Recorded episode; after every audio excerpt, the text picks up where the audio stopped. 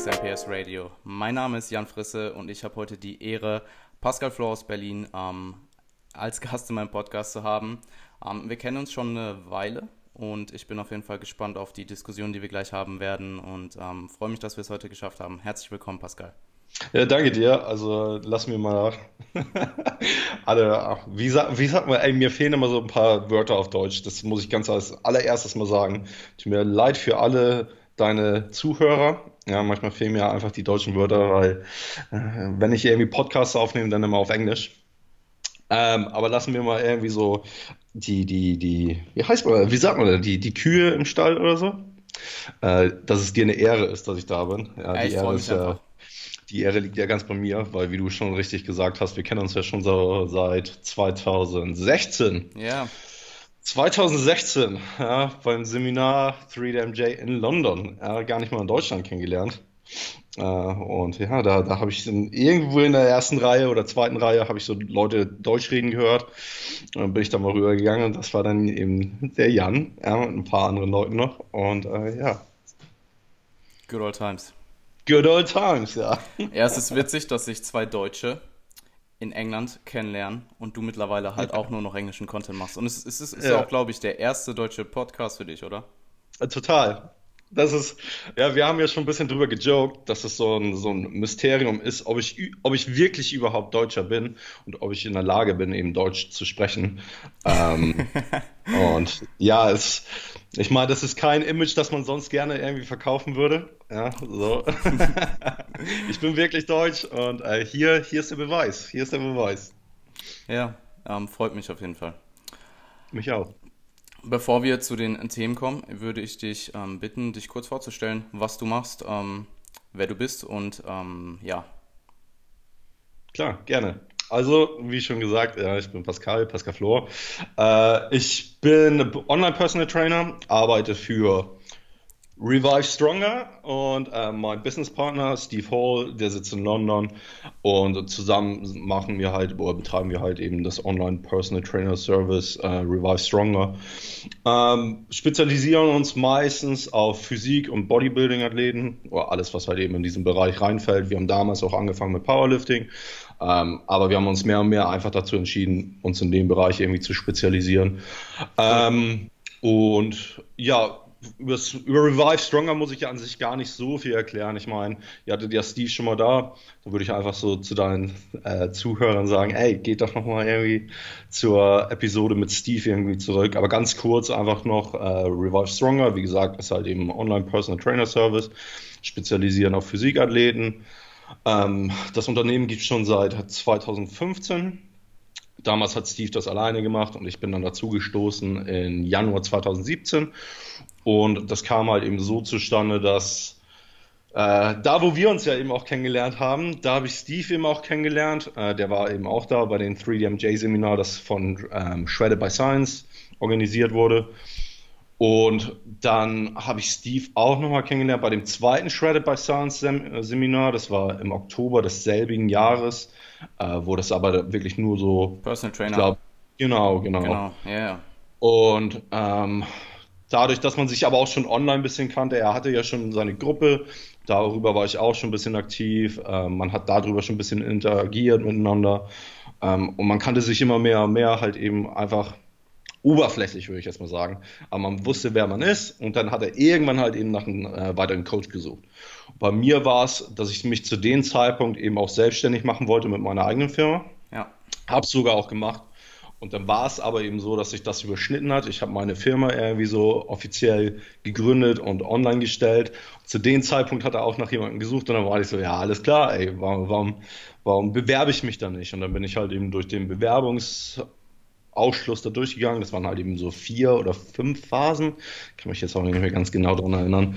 Ähm, wo man dann halt natürlich sich kennengelernt hat, dann hat man gewisse Aufgaben gekriegt und im Endeffekt war es dann halt eben so, dass ähm, Steve und ich, wir sind halt eben so äh, Bros. ja, nicht, also nicht nur, nicht nur im Lifting-Sinne, sondern äh, wirklich, äh, er ist einfach mir sehr ans Herz gewachsen in kurzer Zeit hat sich einfach super gut verstanden. Man hatte dieselbe Philosophie, dieselbe Vision, was die, was die Brand angeht. Und so war es eigentlich so ein No-Brainer, dass wir gesagt haben, okay, dann lass uns das zusammen machen. Und ähm, seither ziehen wir natürlich darauf ab, die Weltherrschaft an uns zu reißen. Ist natürlich nicht so einfach ja, und braucht immer so ein bisschen seine Zeit. Ja. Rom war, wurde ja auch nicht an einen Tag erbaut, aber äh, wir sind auf dem Weg, auf einem guten Weg, würde ich jetzt genau. einfach sagen, ohne, ohne arrogant zu klingen. Und wir sind uns ja auch bewusst, dass es immer irgendwie so äh, kompetenten, wie heißt das, äh, Competition gibt. Also, ähm, Jan, du bist der Deutsche. Wie, wie sagt man nochmal? Äh, Wettkampf? Ja, genau. Wettbewerb, Wettkampf. Halt Wettbewerb, halt so. ja, genau. Ähm, und da ist es dann halt eben so, dass uns das natürlich auch antreibt. Ja, und es ist einfach schön, aber auch einen Wettbewerb zu haben mit Gleichgesinnten und eigentlich auch Freunden. Also so die Leute von 3DMJ zum Beispiel, die Leute von Renaissance Periodization. Ähm, das sind halt eben Leute, die man über die Jahre einfach eben auch persönlich kennengelernt hat. Und auch wenn man im selben Bereich unterwegs ist, auch wenn man irgendwie diese, dasselbe, ähm, denselben Avatar hat, dieselbe Zielgruppe, ist es dann doch, man, wir, wir haben den ganz, die ganze Welt als Markt. Hm. Ja, eben also wir werden uns niemals wirklich überschneiden und so, ne? Und für, es gibt genug vom Kuchen für jeden. Und das ist einfach irgendwie herrlich. Und dass, dass es nicht irgendwie so eine verbissene Konkurrenz ist, sondern irgendwie auch äh, so, ein, so ein Zusammenhalt in der, in der Community. Und ähm, ja, so, so viel zu Revive Stronger, würde ich einfach mal sagen. Cool. Ähm, ich würde behaupten, dass die ganze evidenzbasierte Fitnessszene ähm, sehr familiär ist. Also jeder kennt jeden fast und ist auf jeden Fall ja, ja, ja, ist auch so. Also die ist sehr, sehr klein und die wird okay. auch immer klein bleiben. Ne? Aber sie wächst. So, sie wächst, aber ja. sie wird trotzdem noch ein Verhältnis zu, zu dem Entertainment-Fitness-Service, äh, der da draußen eben so stattfindet, wird sie immer relativ klein sein, ja. weil sie einfach so. Ähm, das ist einfach auch die, die Natur des Menschen oftmals, ja, dass wenn es zu komplex ist oder halt eben nicht, The Magic Pill irgendwie angeboten wird, dann interessieren sich halt eben viele auch nicht dafür. Ja? Und viele Leute, und was auch vollkommen okay ist, wollen halt eben so gefüttert werden mit dem Material. Und dann wollen sie auch nicht hören, dass ja alles, was du machen musst, jetzt mal um das wirklich ganz banal zu sagen, ist halt eben so, ja, achte auf deine Kalorien rein, gehen Kalorien raus. Wir wissen ja, dass es nicht ganz so einfach ist, ja. Aber wenn wir das einfach nur mal äh, ganz banal irgendwie so, so runterbrechen wollen, dann wäre es halt eben sowas. Und das wollen die Leute halt eben auch nicht hören. Und in dem Feld muss ich jetzt aber auch schon sagen, dass es gibt immer wieder Individuen, die halt auch äh, untereinander irgendwie so ein bisschen haten. Und das finde ich, finde ich irgendwie schade, ne? weil ja, die Szene ist halt eben so, so klein. Hm. Und ich bin immer schon der Überzeugung gewesen, anstatt, wir, wir haben ja irgendwie dieselbe Philosophie, die wir in der Welt irgendwie verbreiten wollen. Zwar gibt es ein kleines bisschen unterschiedliche Ansichten hm. bei den Nuancen, hm. aber das große ganze Bild ist ja dasselbe. Ja? Und ja. wir vermitteln eigentlich die, dieselbe Botschaft, dass man dann irgendwie untereinander nur wegen diesen kleinen Nuancen irgendwie so ein bisschen gegeneinander stabbt oder irgendwie sowas, habe ich nie verstanden. Ähm, größtenteils bei den Leuten, die halt wirklich so die Message ähm, größtenteils auch verbreiten, findet das auch nicht so häufig statt, aber ich habe das Gefühl, dass ein paar Leute in der Szene, erst recht so ein paar Follower, dann wirklich so zu, das zu einer Religion machen und dann wirklich nur noch auf eine Weise irgendwie gucken. Das beste Beispiel ist halt dadurch, dass wir Mike eben schon oftmals auf unserem Podcast hatten. Wir haben ihn schon, ähm, wir bringen ihn jetzt zum dritten Mal nach London zum Beispiel auch dadurch haben viele die Assoziation, dass wir irgendwie die, ähm, die Methodiken von Mike einfach nur hochpreisen und so. Und so ist es ja nicht. Also ich habe ich hab auch viele Ansichten, die gegen Mikes genau. Theorien gehen. Ja. ja? Und ähm, das ist es ja auch, was jeder für sich selbst herausfinden soll. Die, der, ich sage jetzt mal, wenn man wirklich so darauf ja, beharren will, dass man ja evidence-based ist. Also, ja? Die Studien sind da draußen. Die sind, die kannst du durchlesen und dann kannst du dir deine eigene Meinung bilden. Ja? So anhand dessen, wie du die Studien interpretierst, mit deinem Vorwissen etc. pp. Und nur so sollte das dann eben auch interpretiert werden, anstatt dass man dann eben sagt, ja, ich, ich, ich bin jetzt auf, äh, auf der Seite von Mike Isrotel, ja, und alles, was Lyle McDonald zum Beispiel sagt, ist Bullshit, ja. Und so sollte es gar nicht sein. Also ich meine, Lyle ist ein hyperintelligenter Typ, hat extrem viel für die Industrie gemacht, ja. viele, viele Sachen, die mega gut sind, hm. ja. Und dann sollte man aber auch offen sein, wenn jetzt irgendwie so äh, von Mike Israel was kommt. Ich nenne das Beispiel, weil eigentlich, ich denke mal, das ist jetzt gerade das, was, was vielen irgendwie im Kopf rumschwirrt. Ja, weil das einfach ziemlich präsent bei denen, bei diesen Camps ist. Und die Camps müssen eigentlich gar nicht irgendwie existieren, meiner genau. Meinung nach. Weil jeder hat halt eben so seine berechtigten Ansichten. Ja, und ähm, viele Sachen basieren immer noch nur auf, auf Theorien und äh, Hypothesen und Logik teilweise. Total, absolut. Ja, ne? ähm, ja ich finde es super wichtig, dass ähm, Leute, dass man unterschiedliche Interpretationen ähm, annimmt. Und ähm, ja, im Endeffekt ist, wenn du dir den großen ganzen Kuchen, sage ich mal, anschaust, die meisten Leute überschneiden sich mit den meisten Dingen und dann gibt es halt, wie du gesagt hast, unterschiedliche ähm, Kleinigkeiten, Nuancen, die sich halt eben unterscheiden und ja, ähm, du hast recht, wir sollten alle mal etwas freundlicher zueinander sein. Beziehungsweise es klappt ja größtenteils, aber ja, ich, ich ja, mir fallen Situationen ein. Ja, mir nämlich auch. Und ich finde es einfach schade, weil, wie schon angesprochen, die Szene ist so klein und im Großen und Ganzen senden wir dieselbe Botschaft in die genau, Welt raus. Genau. Ähm, und ob es jetzt drauf ankommt, wie häufig du irgendwie, oder sagen wir jetzt einfach mal das Beispiel von MRV, was ich sehr, selber auch sehr, sehr, sehr kritisch gegenüberstehe, weil es auch oftmals missinterpretiert wird und es auch ist auch immer noch eine, eine, Theorie und außerdem ist das nur ein Modell, was halt eben es vereinfacht soll für Leute, ähm, Fatigue-Management auch eben zu handeln und so. Ja, wenn ja, wir das eben, eben, nur nehmen, dann ähm, die, du musst die, diese Methode ja auch gar nicht für dich selbst anwenden. Und darum geht es ja auch eben gar nicht. Das Große und Ganze geht, sind halt eben die fun fundamentalen Prinzipien. Ja. da stimmen wir ja alle miteinander überein. Und genau. darum dann halt eben anhand dieser Kleinigkeiten irgendwie so gegen angehen. Habe ich noch nie verstanden und ich bin an sich eigentlich ein großer Optimist und sage eigentlich so, ey, lasst uns zusammen als Team, als Gemeinschaft halt eben die Message nach draußen tragen, anstatt halt eben wegen diesen Kleinigkeiten, die eigentlich nicht diesen Unterschied zwischen uns machen, ähm, dass wir da des, deshalb gegeneinander fahren und nicht die Message halt eben nach außen tragen. Genau. Ähm, die fundamentalen ähm, Prinzipien stimmen eigentlich immer überall überein und es, sind, es ist dann, dann meistens nur die praktische Anwendung, die etwas sich differenziert. Ja. Ja, und wenn man halt wirklich seinen Unmut irgendwie äh, nach außen tragen will, hm. Alter, es gibt genug Bullshit, der verkauft wird.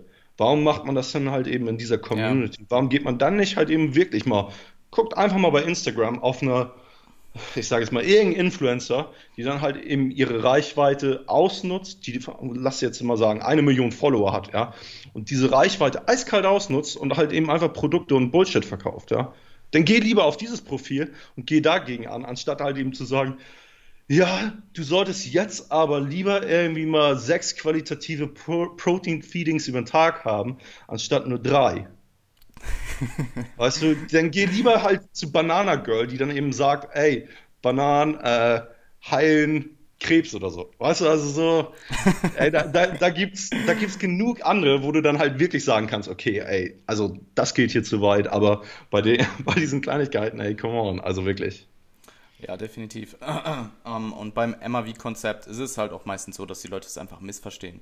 Also um, das, was ich an Kritiken höre, ist zu 99 Prozent um, zurückzuführen auf Missverständnisse oder einfach den Content nicht gelesen zu haben. Das kommt auch oft vor. Leider Gottes. Und ähm, da muss ich aber auch, da, da kann ich auch wirklich mal eine, eine persönliche Erfahrung irgendwie ähm, ein bisschen teilen. Und zwar ist es halt, dass oftmals wird dann ja im Laie aufgebracht. Dass Lyle sagt, okay, das Prinzip ist halt eben scheiße. Wie gesagt, ich habe mega Respekt für Lyle. Mann, ich habe durch Lyle bin ich in die Industrie halt eben auch gekommen. Ich habe alles halt eben konsumiert. Ich habe massig, massigst Respekt für diesen Mann.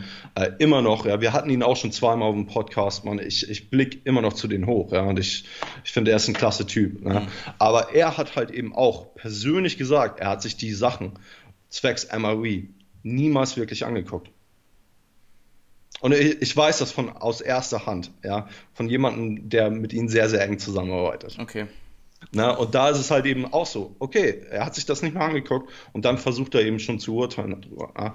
Und da muss man dann eben auch so sagen und sich ein bisschen von, von seiner persönlichen Emotionalität zu dieser Person auch ein bisschen distanzieren und sagen, ja, dann solltest du vielleicht dir das erstmal angucken und dann eben urteilen. Auch wenn du, auch wenn du Lyle massiv respektierst und so, ne? Und das vielleicht dein Held ist und so, dann vielleicht trotzdem mal zwei Schritte zurückgehen und sagen, okay, ist vielleicht nicht das Coolste, was er da jetzt gerade macht. Ja, und wenn du dann immer noch irgendwie das Gefühl hast, dass er mal wie das Konzept, es ist ja nicht mal, es ist ja nicht mal eine, eine, Methode oder irgendwie sowas, ja, was viele dann ja eben denken. Es ist ja nur ein Konzept, das halt, wie gesagt, so Fatigue-Management ein bisschen genauer darstellen soll, ja, und wie du dann halt eben vielleicht auch periodisieren kannst und so, ja, dass du da gewisse Zahlen für gewisse Phasen durch deinen Mesozyklus und auch für dein, für dein Stresslevel, für dein äh, Erschöpfungslevel halt irgendwie so kategorisieren kannst. Und das ist so, das ist ja sogar ein dynamisches Modell, wo ich auch immer wieder sage, in unserer Gruppe, wir haben eine Facebook-Gruppe, die hat 3000 Mitglieder zurzeit, da kommen natürlich auch immer wieder so eine Fragen auf, so von wegen, ja, und jetzt habe ich hier 25 Sets gemacht und so und dann ist es halt, ja, ist das wirklich meine MAW? Und dann ist es halt auch immer so, ey, das kann dir niemand beantworten. Und selbst du wirst es höchstwahrscheinlich nicht selbst beantworten können, weil die eine Woche kann eine ganz andere sein als ja. die vorherige Woche. Ja, also, wenn du in dein Leben, ich sage jetzt mal, alles bricht halt eben zusammen. Deine Frau verlässt dich, ja. Du, ich weiß nicht, deine, deine Oma hat einen schweren Unfall, ey, du wirst gekündigt. Dein Hund wird überfahren. Dein Hund wird überfahren, ja. Du kriegst keinen Schlaf mehr, du hast Scheiße gegessen. Glaubst du denn wirklich, dass deine MAV, sage ich jetzt mal so, von, von letzter Woche dasselbe ist wie diese Woche? MAV Zero. Ja, ist, ist ja wirklich. Also, das ist so ein dynamisches System. Ja, ist genau, genau. Eigentlich sollte man sich das so vorstellen wie Maintenance-Kalorien. Ja. Ist ein dynamisches System, was halt eben sich von Tag zu Tag halt eben auch ändern wird. Und es soll ja eigentlich nur helfen, etwas zu visualisieren und auch als Zahlen einigermaßen festhalten zu können, damit man genau. auch irgendwann wieder zurückblicken kann. Weil sonst ist es ja nur ein Konzept von wegen, wie habe ich mich damals gefühlt? Auch damals habe ich mich einigermaßen einigermaßen okay gefühlt. Ne? Und so hast du dann vielleicht ein paar Daten, die du dann irgendwie festgehalten hast. Und ähm, wie, sind, wie sind wir jetzt darauf gekommen? Ich ja. weiß gar nicht. um, ähm, ganz kurz, du hast halt, du ähm, bekommst halt durch Trial and Error Ranges heraus, aber es sind halt immer noch Ranges und ähm, du musst dir halt bewusst sein, dass wenn du den Rest nicht relativ steady hältst, dass diese Ranges halt sehr starke Fluktua Fluktuationen haben können und ähm, hey, wie du bereits gesagt hast, externe Stressoren. In Games. dem Sinne, Jan, äh, ich weiß gar nicht, wie viele Leute, die halt ich, ich, weiß ja, dass du damals auch immer wieder so Diskussionen mit Leuten darüber geführt hast und so, ne? Weil du hast dir ja das ganze Prinzip auch irgendwie äh, detailliert immer irgendwie angeguckt. Und dann bist du natürlich auch irgendwie in Diskussionen damit diversen Individuen, ich glaube auf YouTube oder Facebook-Gruppen halt eben auch reingegangen und so. Ähm, glaubst du, dass diese Individuen auch deinen Podcast verfolgen? Keine Ahnung. Weil wenn das nämlich der Fall ist, und das weiß Steve jetzt gar nicht, ja, muss ich, muss ich Ihnen dann eben noch sagen, ja. Aber wir bringen ja Mike Israel und Jared Feather, beide arbeiten halt eben für Renaissance Periodization, nach London am 14. und 15. Juli dieses Jahr organisieren wir halt eben wieder so ein Seminar. Das haben wir jetzt die letzten zwei Jahre schon gemacht. Und wenn, wenn es Leute da draußen gibt, die diesen Podcast jetzt hören ja, und sagen, das ist absoluter Bullshit, dieses ganze Konzept, ich hasse Mike Israel, ich hasse Jared Feather, ja, und wirklich so eine persönliche, ein persönlicher Hass dagegen ist, ja, dann sag ich jetzt, und das ist so ein kleines Gewinnspiel, ja, äh, dann, dann gebe ich dieser Person, ja, ähm, ein freies Ticket, die sollen nach London kommen. London, also den Trip dahin müssen sie selbst bezahlen, ja, aber London gebe ich ein Ticket nur für dieses Seminar, dass sie sich das erstens anhören können, nur mal um ihren Horizont zu erweitern. Ja, vielleicht auch eine Diskussion mit Mike und Jared persönlich führen können, damit das nicht nur online ist. Und wenn sie dann immer noch der Überzeugung sind, dass trotzdem noch alles Bullshit ist, vollkommen okay. Vollkommen okay. Ja. Äh, das möchte ich jetzt einfach mal rauspacken. Ich, ich würde ein Ticket weggehen, aber das muss wirklich, du musst mir beweisen können, dass du einen absoluten Hass gegen diese Person hast und absoluten Hass gegen dieses Konzept hast. Und wenn eine Person da draußen ist, könnt ihr mich gerne anschreiben, beweist mir das und ich, ich schenke euch ein Ticket fürs Seminar. Den Flug dahin müsst ihr bloß selbst zahlen. Um, ähm, Max MPS Radio Giveaway. ja, ist echt so, ey. Gewinnspiel. Cool. Um, ähm, bevor wir uns noch länger an der Thematik aufhängen, über die wir eigentlich gar nicht sprechen wollten, Ja, stimmt. ähm, würde ich vielleicht auf deine Contest Prep in ähm, 2017 zurückkommen. Ja, Und zwar habe ich selber den größten Teil davon verfolgt über euren Podcast, über ja dadurch, dass wir halt auch privat zwischendurch Kontakt hatten und ähm, würde gerne über deine Erfahrungen aus der Zeit sprechen. Ähm, möchtest du den Zuhörern und Zuschauern kurz ein bisschen Kontext geben, indem du äh, etwas über deine Story sprichst? absolut. Ähm, da muss ich ein bisschen weiter ausholen und das hat alles eben auch schon 2016 angefangen. Ähm, als wir uns das erste Mal getroffen haben, habe ich halt eben, war ich schon in der Diät, ja. 2016 hat aber noch alles damit angefangen, da war ich primär im Powerlifting-Bereich unterwegs, habe mich für das nächste Meet vorbereitet. Das sollte eigentlich im September 2016 stattfinden und habe angefangen eben zu diäten, um in die untere Gewichtsklasse zu kommen.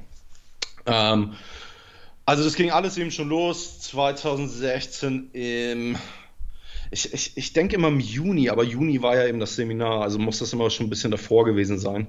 Ich glaube, das war dann irgendwie so April oder Mai 2016, wo ich halt eben angefangen habe, mich dafür vorzubereiten. Und ich hatte schon immer so ein Zwicken der, im Vorderbereich der linken Hüfte.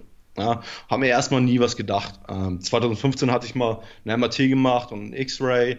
Da war es halt eben so, ja, Hip Impingement, aber muss jetzt noch nichts gemacht werden, solange mich das jetzt noch nicht stört und so, solange du nicht täglich Schmerzen hast, muss nichts gemacht werden. Habe ich halt eben weitergemacht.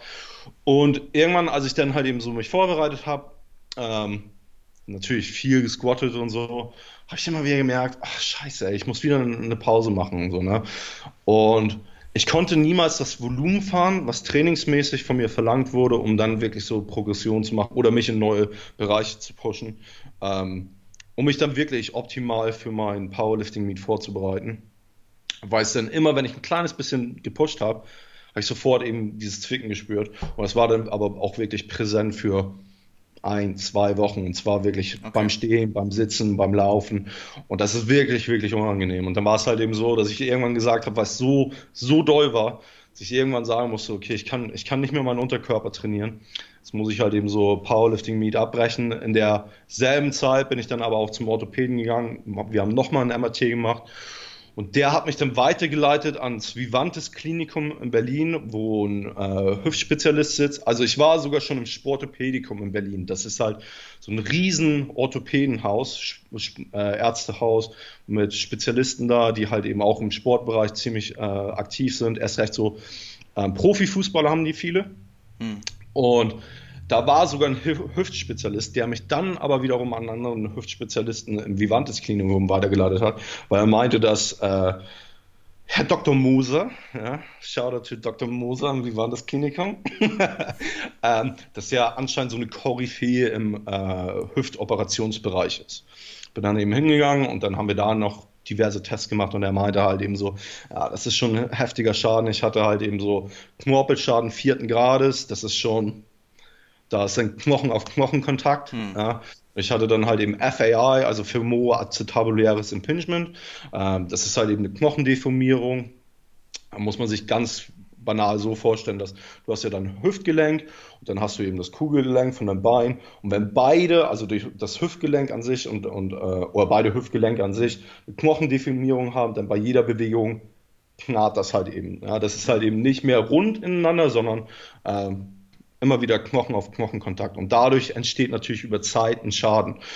Das ist ziemlich häufig in Bereiche, die einen extremen Bewegungsumfang haben. Und wenn du eine Hüfte hast, die nicht so gemacht ist dafür, wie zum Beispiel eben im Olympic Weightlifting Bereich oder alles, was eben in diesem Squatting Bereich ist, aber auch sowas wie Kampfsport oder Ballerinas, hat er mir auch erzählt, haben das sehr, sehr häufig. Ähm, dann kommt halt eben so ein Schaden über Zeit zustande. Ich hatte dann auch noch einen Labrumriss, was auch noch gefixt werden musste.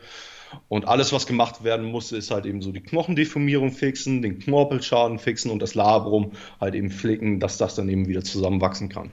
Den Knorpelschaden ähm, wurde mit so einer ganz neuen Technik halt eben so gefixt. Ähm, aber jetzt weniger dazu. Ähm, das war dann eben so, dass ich Dezember 2016 hatte ich dann die OP und bis dahin habe ich aber auch schon diätet, weil ich wusste, okay, wenn ich acht Wochen danach auf Krücken weiterlaufen muss, dann, dann will ich nicht halt eben schwer sein, sondern dann will ich so leicht sein wie überhaupt nur möglich. Ähm, dann habe ich halt eben einfach die Diät, die ich halt eben schon im, im ähm, April angefangen hatte, 2016, einfach durchgezogen. Mhm. Ähm, bis dahin und dann hat, hatte ich auch 10 Kilo weniger. Bin dann halt eben rein, OP gemacht, lag sechs Tage im Krankenhaus, ähm, konnte mich gar nicht bewegen, also durfte auch nicht aufstehen und so, musste echt die ganze Zeit im Bett irgendwie liegen.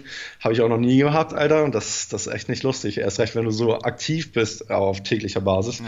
Zumindest war es dann halt eben so äh, der Tag danach aus dem Krankenhaus entlassen und schön auf Krücken und bin dann aber auch sofort wieder zum Training gegangen. Nur den Upper Body, ja, schön Bro-Style.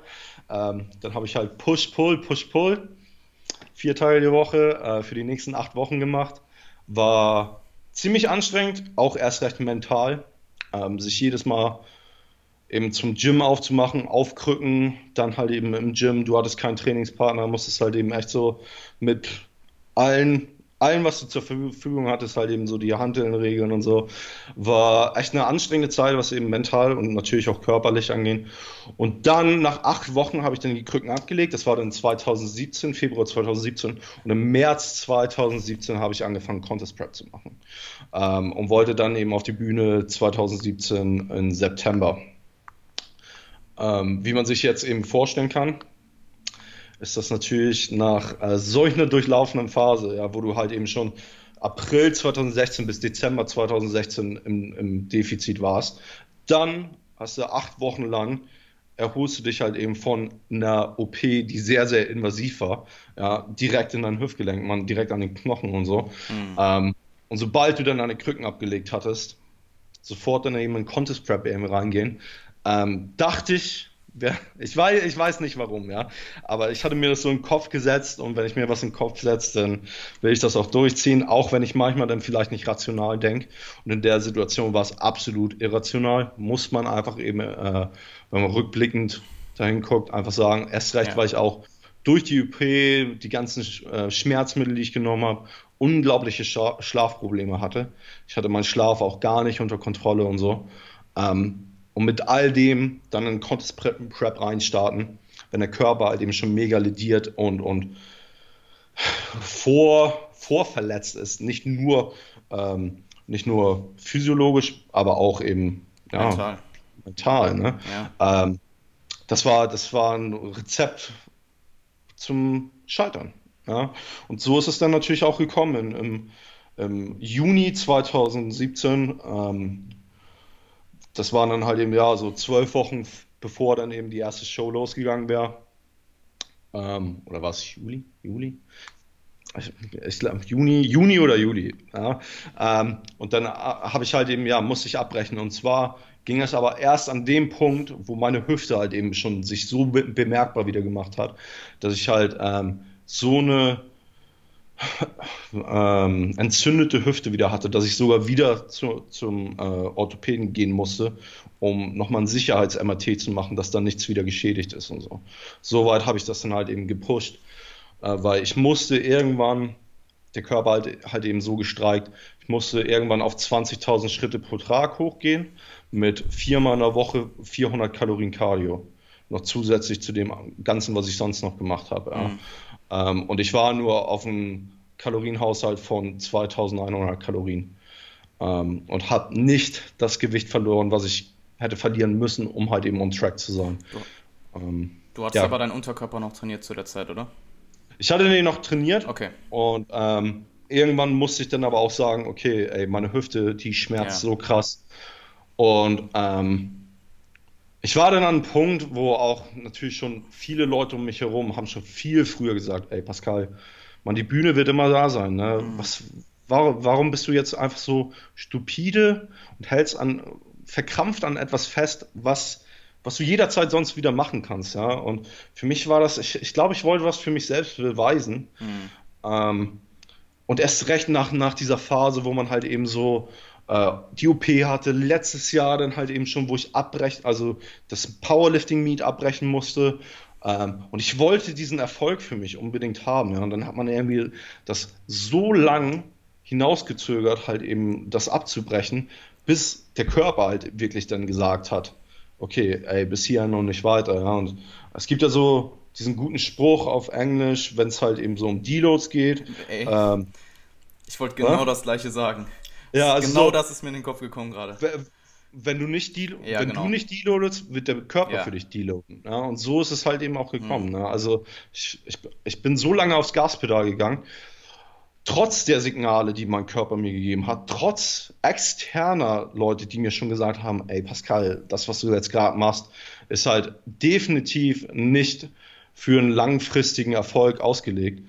Ähm, ich habe aber alle Signale ignoriert und habe einfach so lange gepusht und irgendwann kam es dann halt eben so, ja, dass der Körper mir all jegliche Signale gegeben hat, sodass dann auch wirklich gar nichts mehr ging. Ne? Ich konnte dann halt eben nicht mehr meinen Unterkörper trainieren, weil meine Hüfte wirklich wieder so geschmerzt hat. Die hat mehr geschmerzt als zu jedem Zeitpunkt vor der OP. Ähm, und da habe ich einfach gesagt, okay, ich, ich habe jetzt eine OP gemacht. Ja? Ich habe acht Wochen war ich auf Krücken unterwegs ich erhole mich immer noch davon. Als ich dann das im MRT in dem Sommer da gemacht habe, hat der Arzt sogar gemeint, das kann bis zu einem Jahr dauern, bis es einigermaßen verheilt ist. Ähm, und da habe ich mir auch gesagt, okay, ey, ich habe keinen Bock, das nochmal ein zweites Mal durchzulaufen. Klar. Nur weil ich einfach so dumm war ja, und einfach, einfach Zeichen ignoriert habe. Ähm, und ja, dann kam es halt eben so, dass ich dann eben abgebrochen habe und ähm, mich dann irgendwie darauf konzentriert habe, eben zu gain. Und damit war die Geschichte natürlich noch nicht zu Ende, aber ich weiß nicht, willst du jetzt erstmal daran einhaken? Ähm, können wir auf jeden Fall machen. Es geht ja mehr oder weniger um das, was du aus der Zeit gelernt hast. Ja, genau. Und ähm, ich muss erstmal meinen absolut größten Respekt aussprechen für deine Ehrlichkeit. Ähm, ich glaube, nicht jeder würde ähm, darüber so sprechen. Und ähm, ich finde das unfassbar wertvoll. Also wenn du den Leuten deine, deine, Fehlern, äh, deine Fehler darlegst und ähm, hey, sagst, hey, ich habe das und das rausgelernt und mach den Fehler nicht selber, dann hilfst du damit vielleicht mehr Leuten, als wenn du es nicht erzählt hättest. Und ähm, das finde ich absolut super. Also ja, und Props. also da, dafür, dafür musst du dich ja auch nicht bedanken. Und ich, ich sehe das als also ich persönlich, ich bin aber auch so ein Typ. Ich sehe das als ja. Selbstverständlichkeit an. Mhm. Ähm, das, ich habe nichts zu ver verbergen. Ne? Ähm, selbst wenn manche Leute das vielleicht als Schwäche oder so einkategorisieren würden, dann ist das deren Problem. Ja? Wenn die das als Schwäche ansehen, ähm, für mich ist die Offenbarung meiner Schwächen gleichzeitig meine Stärke. Ja? Weil dann habe ich nichts mehr, was gegen mich irgendwie angewendet werden kann. Ja? Wenn ich alles irgendwie offenbar, ich bin ein offenes Blatt. Ja dann, dann, kannst du sonst noch was sagen, so von wegen, ja, äh, du hast ja hier Contest Prep abgesagt. Ja, bravo, das weiß jeder andere irgendwie so, ne? Und ich ja. bin mir dessen auch bewusst. Also ich habe dann keine, so gesehen, keine, keine, ähm, keine Schwächen im, im, auf meinen Rücken oder so, sondern ich bin halt eben so ein 360 Grad offenes Blatt, ja, was irgendwie einsehbar ist. Und das ist genauso, wie du gesagt hast selbst wenn nur eine Person was davon hat, aus diesen genau. Fehlern eben zu lernen. Ja, und ich habe als Coach sehe ich mich auch in der Verpflichtung, ähm, Leuten ein gutes, gutes Beispiel zu sein. Und das bedeutet aber auch, sich über seine Schwächen und Fehler bewusst zu werden, weil auch wenn es unangenehm in dieser Situation ist, vielleicht das eben auch sich einzugestehen, vielleicht auch zu realisieren, dass man Fehler gemacht hat, habe ich in meinem Leben, glaube ich, immer die meisten Dinge daraus gelernt, wenn ich einen Fehler gemacht habe. Weil oftmals war das Gefühl, einen Fehler gemacht zu haben und so unangenehm, dass du den nicht nochmal machen willst. Ja? Und ja. wenn alles immer gut läuft, dann machst du dir vielleicht gar nicht so Gedanken halt eben so. Ne? Dann ist so, ja, so, so könnte es eigentlich immer weitergehen. Ne? Aber wenn ein Fehler irgendwie gemacht wird, und das habe ich zum, erst recht damals, ich habe, äh, bevor ich Online-Personal Trainer geworden bin, habe ich ähm, Post-Artist gemacht. Das ist äh, alles so Bildretusche und so. Und das habe ich auf ganz hohem Level gemacht, habe halt eben so für diverse Agenturen gearbeitet. Und da waren Fehler unverzeihlich. Ja da halt eben mit Millionen gehandelt wurde. Ja. Und da gewisse Deadlines waren, wo dann halt eben so, ja, machst einen Fehler, das kostet. Das kostet richtig. Ja. Ja. Das wird aus, an dir ausgelassen, ja, weil du der Handwerker bist, so gesehen. Ne. Und als ich da Fehler gemacht habe, ne, und dann eben so ja, eine Rühe gekriegt hatte und die waren nicht, die waren nicht angenehm, ähm, das nimmst du mit nach Hause. Ne? Und diese Gefühle, ey, da weißt du ganz genau, Alter, den Fehler, den werde ich nie mehr wieder machen. Und deshalb bin ich auch einfach der absoluten Überzeugung, dass die Fehler, ich wachse ja daraus, ja, und ich möchte aber auch, dass ähm, andere vielleicht nicht die Notwendigkeit haben, dieselben Fehler eben auch zu machen. Ja. So entwickelt sich ja eben auch die, die menschliche Rasse ja, und ähm, entwickeln sich halt eben auch Individuen, dass sie zurückblicken können, Menschheitsgeschichte, Technologie, dass sie nicht bei Punkt Null immer wieder starten müssen, sondern wir entwickeln uns ja anhand der ähm, Entdeckung, anhand der neuen Technologien, weil wir die dann zur Verfügung haben und von da aus eben weiter uns bewegen können. Und dasselbe sehe ich halt eben auch, wenn ich halt eben so sage, okay, das und das habe ich gemacht. Und du als vielleicht mein, mein Klient oder du, der jetzt eben diesen Podcast hörst, du musst das nicht so machen. Ja, du kannst vielleicht Dinge halt eben präventiv dagegen angehen, sodass du nicht diese Fehler machst und schneller vorankommst als ich wiederum. Ja? Und so entwickeln wir uns alle und so hat dann jeder irgendwie was davon. Ne? Und von daher, ja, wie gesagt, was die Ehrlichkeit und Transparenz angeht, ich finde das erst recht als Coach. Ja. Das, das muss fast sein. Ne? Also ich finde das fast schon essentiell und ich sage es immer zu meinen Klienten, dass eine der wichtigsten Regeln, die ich habe, mit jedem, mit denen ich zusammenarbeite, ist Ehrlichkeit und offene Kommunikation. Absolut. Ähm, ja, definitiv. Also wenn du aus deinen Fehlern lernst und sie nicht wiederholst, beziehungsweise zumindest nicht mehrmals wiederholst, dann ähm, ist es in der Regel immer eine Lernerfahrung, weil was kannst du wirklich so Schlimmes machen, dass es wirklich sich auf dein ganzes Leben auswirkt und wirklich ja. langfristige Folgen hat. Also es muss halt schon irgendwas sehr, sehr ähm, ja, Heftiges sein. Und ähm, wie du schon bereits gesagt hast, die Bühne ist immer da, du kannst immer daten und äh, ich bin auf jeden Fall gespannt auf deine 2019 Prep. Um, ähm, dazu kann ich aber auch noch was sagen. Und zwar habe ich jetzt äh, die letzten zwei Tage, ähm, lustigerweise, da haben äh, Jeff Alberts vom Team 3MJ, ja. der hat seinen Contest Prep abgebrochen. Mhm. Und unser Freund ähm, Jacob äh, Sheppes äh, aus Australien, der hat auch seinen Contest Prep abgebrochen. Das sind zwei Individuen. Erstens, Jeff ist schon dabei seit 30 Jahren. Mhm. Ja, hat schon Titel gewonnen, etc. pp. Ja. Und Jacob ist ein unglaubliches Arbeitstier, hat eine extreme Moral, extreme äh, Work Ethic, ja. Und selbst solche Individuen haben halt eben deren Contest Prep abgebrochen. Genau. Und sowas sehe ich zurzeit häufiger und häufiger, dass Leute auch bereit dazu sind zu sagen, okay, ich habe einen Contest Prep abgebrochen, weil das, das hört man noch nicht sehr häufig. Ja. Du siehst immer nur das die Leute, die auf der Bühne stehen ah, die Leute, die es nie geschafft haben, was höchstwahrscheinlich viel mehr sind, als vielen bewusst ist, von denen hörst du nie was. Ne? Und ich glaube, dadurch ist es ganz, ganz wichtig, dass solche Leute wie Jeff Alberts, wie Jacob, ich, ich bin jetzt kein großes Blatt oder, oder so eine wirkliche große Person der Öffentlichkeit, aber ich glaube, das zu teilen mit der Allgemeinheit ist um einiges wertvoller, als das für sich zu behalten. Ja, ähm, und es sind auch unfassbar viele Leute, die dann vielleicht es auf die Bühne schaffen, aber nicht in der bestmöglichsten Form, die sie hätten erreichen können und dann ja. halt Burnout haben und dann Bodybuilding an den Nagel hängen. Und ähm, wusstest du, dass ich mit Jacob vor der vorletzte Podcast war mit äh, Jacob? Ja, ich weiß das. Cool. Ja, wir haben. Ähm, ich, verfolge auch, ich verfolge auch den Kram, also so cool. ist ja nicht. Ähm, ja, wir haben auf jeden Fall dort auch über seine Contest Prep geredet und auch wie viel ähm, er aktuell zu tun hat. Und äh, ich meine, ich habe mit ihm den Podcast aufgenommen, da war es 5 Uhr morgens bei ihm. Und alleine das, ähm, ja, spricht, also spricht Jacob, ich sag's selten, ne, aber ähm, weil ich bin ja auch einer der erst recht die letzten fünf Jahre, und ich habe ich habe einen Tagesjob gemacht, ich habe Abendgym gemacht, ich habe Shredded by Science nebenbei gemacht, ich habe an zwei Online Personal Training, also meinen damals eigenen und dann gleichzeitig Revive Stronger mhm. gearbeitet. Alles gleichzeitig, ja, und das über die letzten fünf Jahre verteilt. Ähm, da war eine Zeit, wo ich halt wirklich so zwei, drei Jahre ich bin um 5 Uhr morgens aufgewacht, bin zum Training gegangen und habe nur eine halbe Stunde am Tag wirklich Zeit gehabt. Und diese Zeit war dafür da, dass ich halt eben von meiner Arbeit nach Hause gefahren bin, dann halt eben meine Sachen gepackt habe und bin dann halt eben zum Abend gefahren und so. Ähm, und da war kein Platz für alles, für, für irgendwas anderes, ja.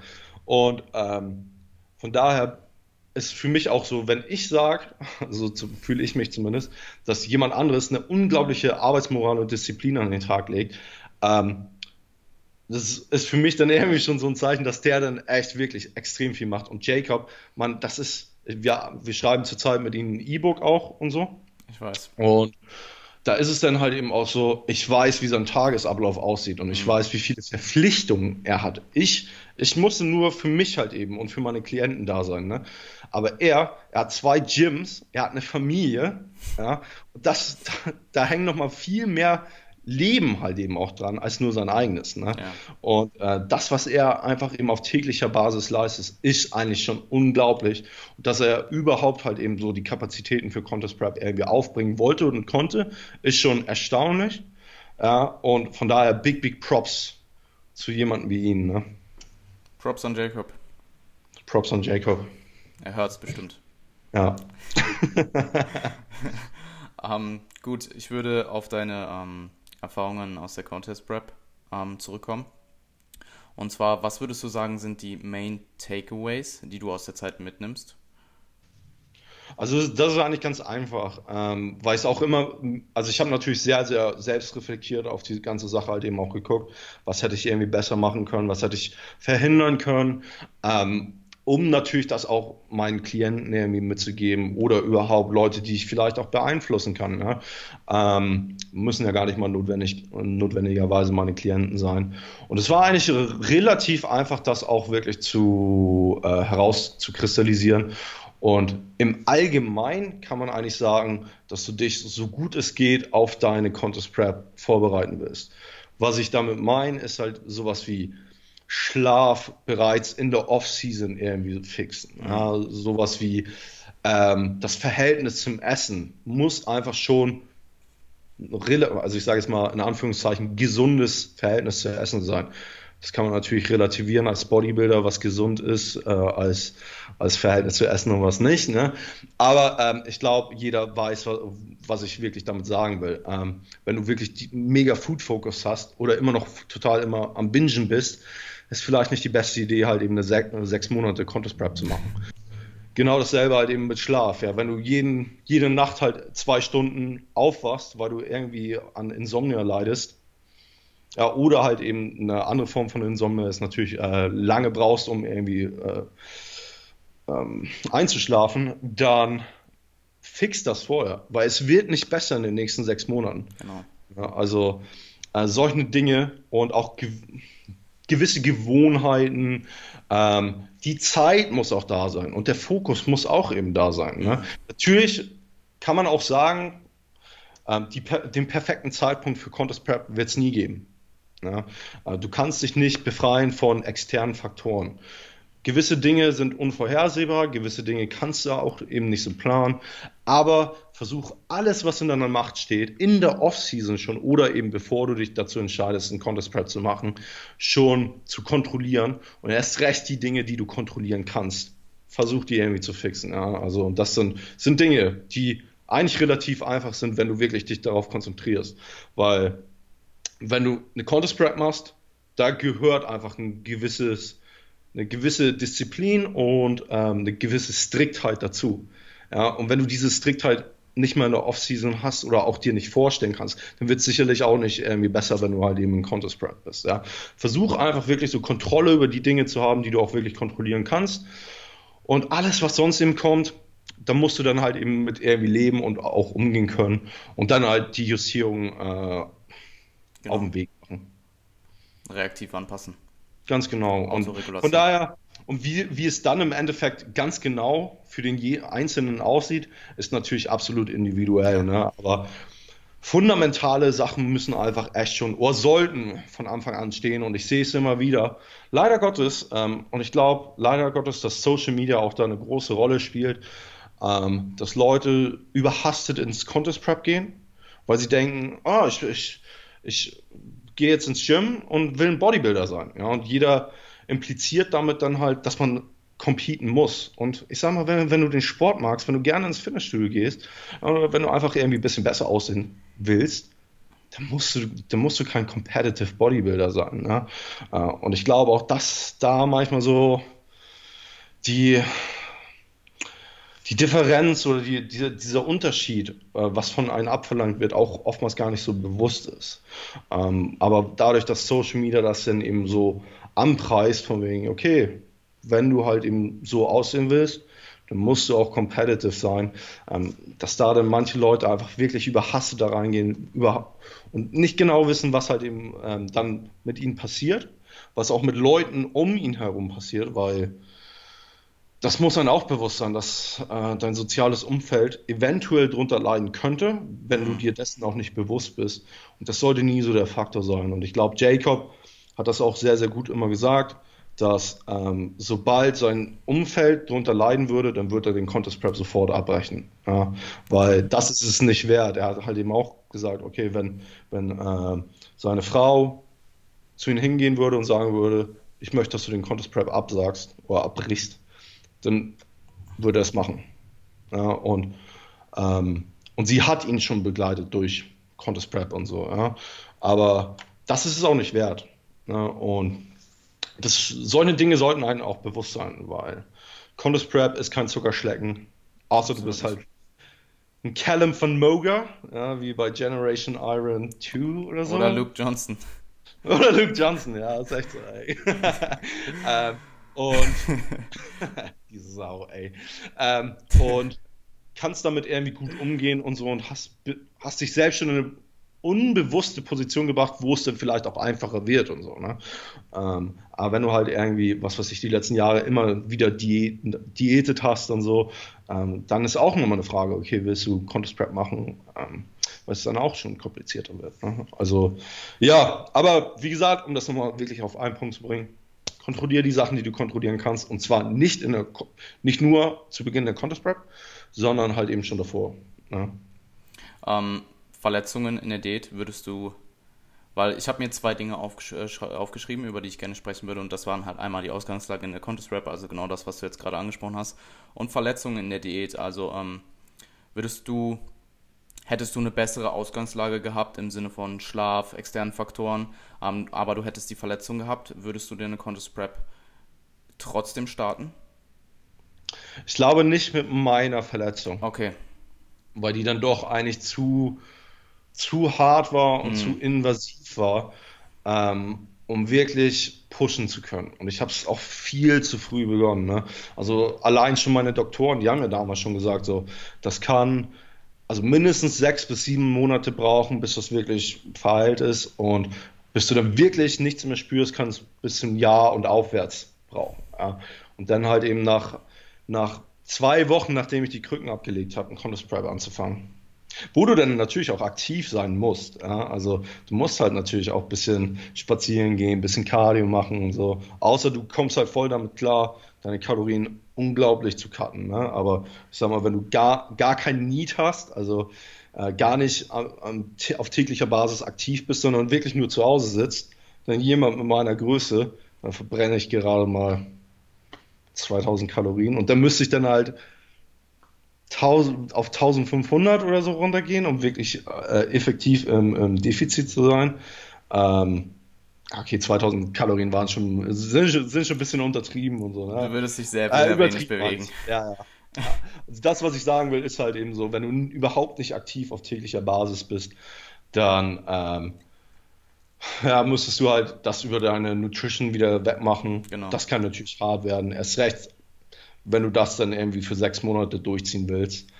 Ähm, deswegen, ja, solange es nicht, solange es nicht zu invasiv ist und solange es dich nicht davon abhält, das zu machen, was du machen musst. Und was ich damit meine, ist halt eben so, äh, dein normales Resistance Training irgendwie effektiv durchziehen zu können mhm. und gleichzeitig halt, wenn es notwendig ist, auch aktiv im Alltag und eventuell dann eben auch Cardio machen zu können, dann wäre es vielleicht auch eine Überlegung wert, weil manche Leute, natürlich, die haben vielleicht noch Verletzungen von ihrer Jugendzeit oder so.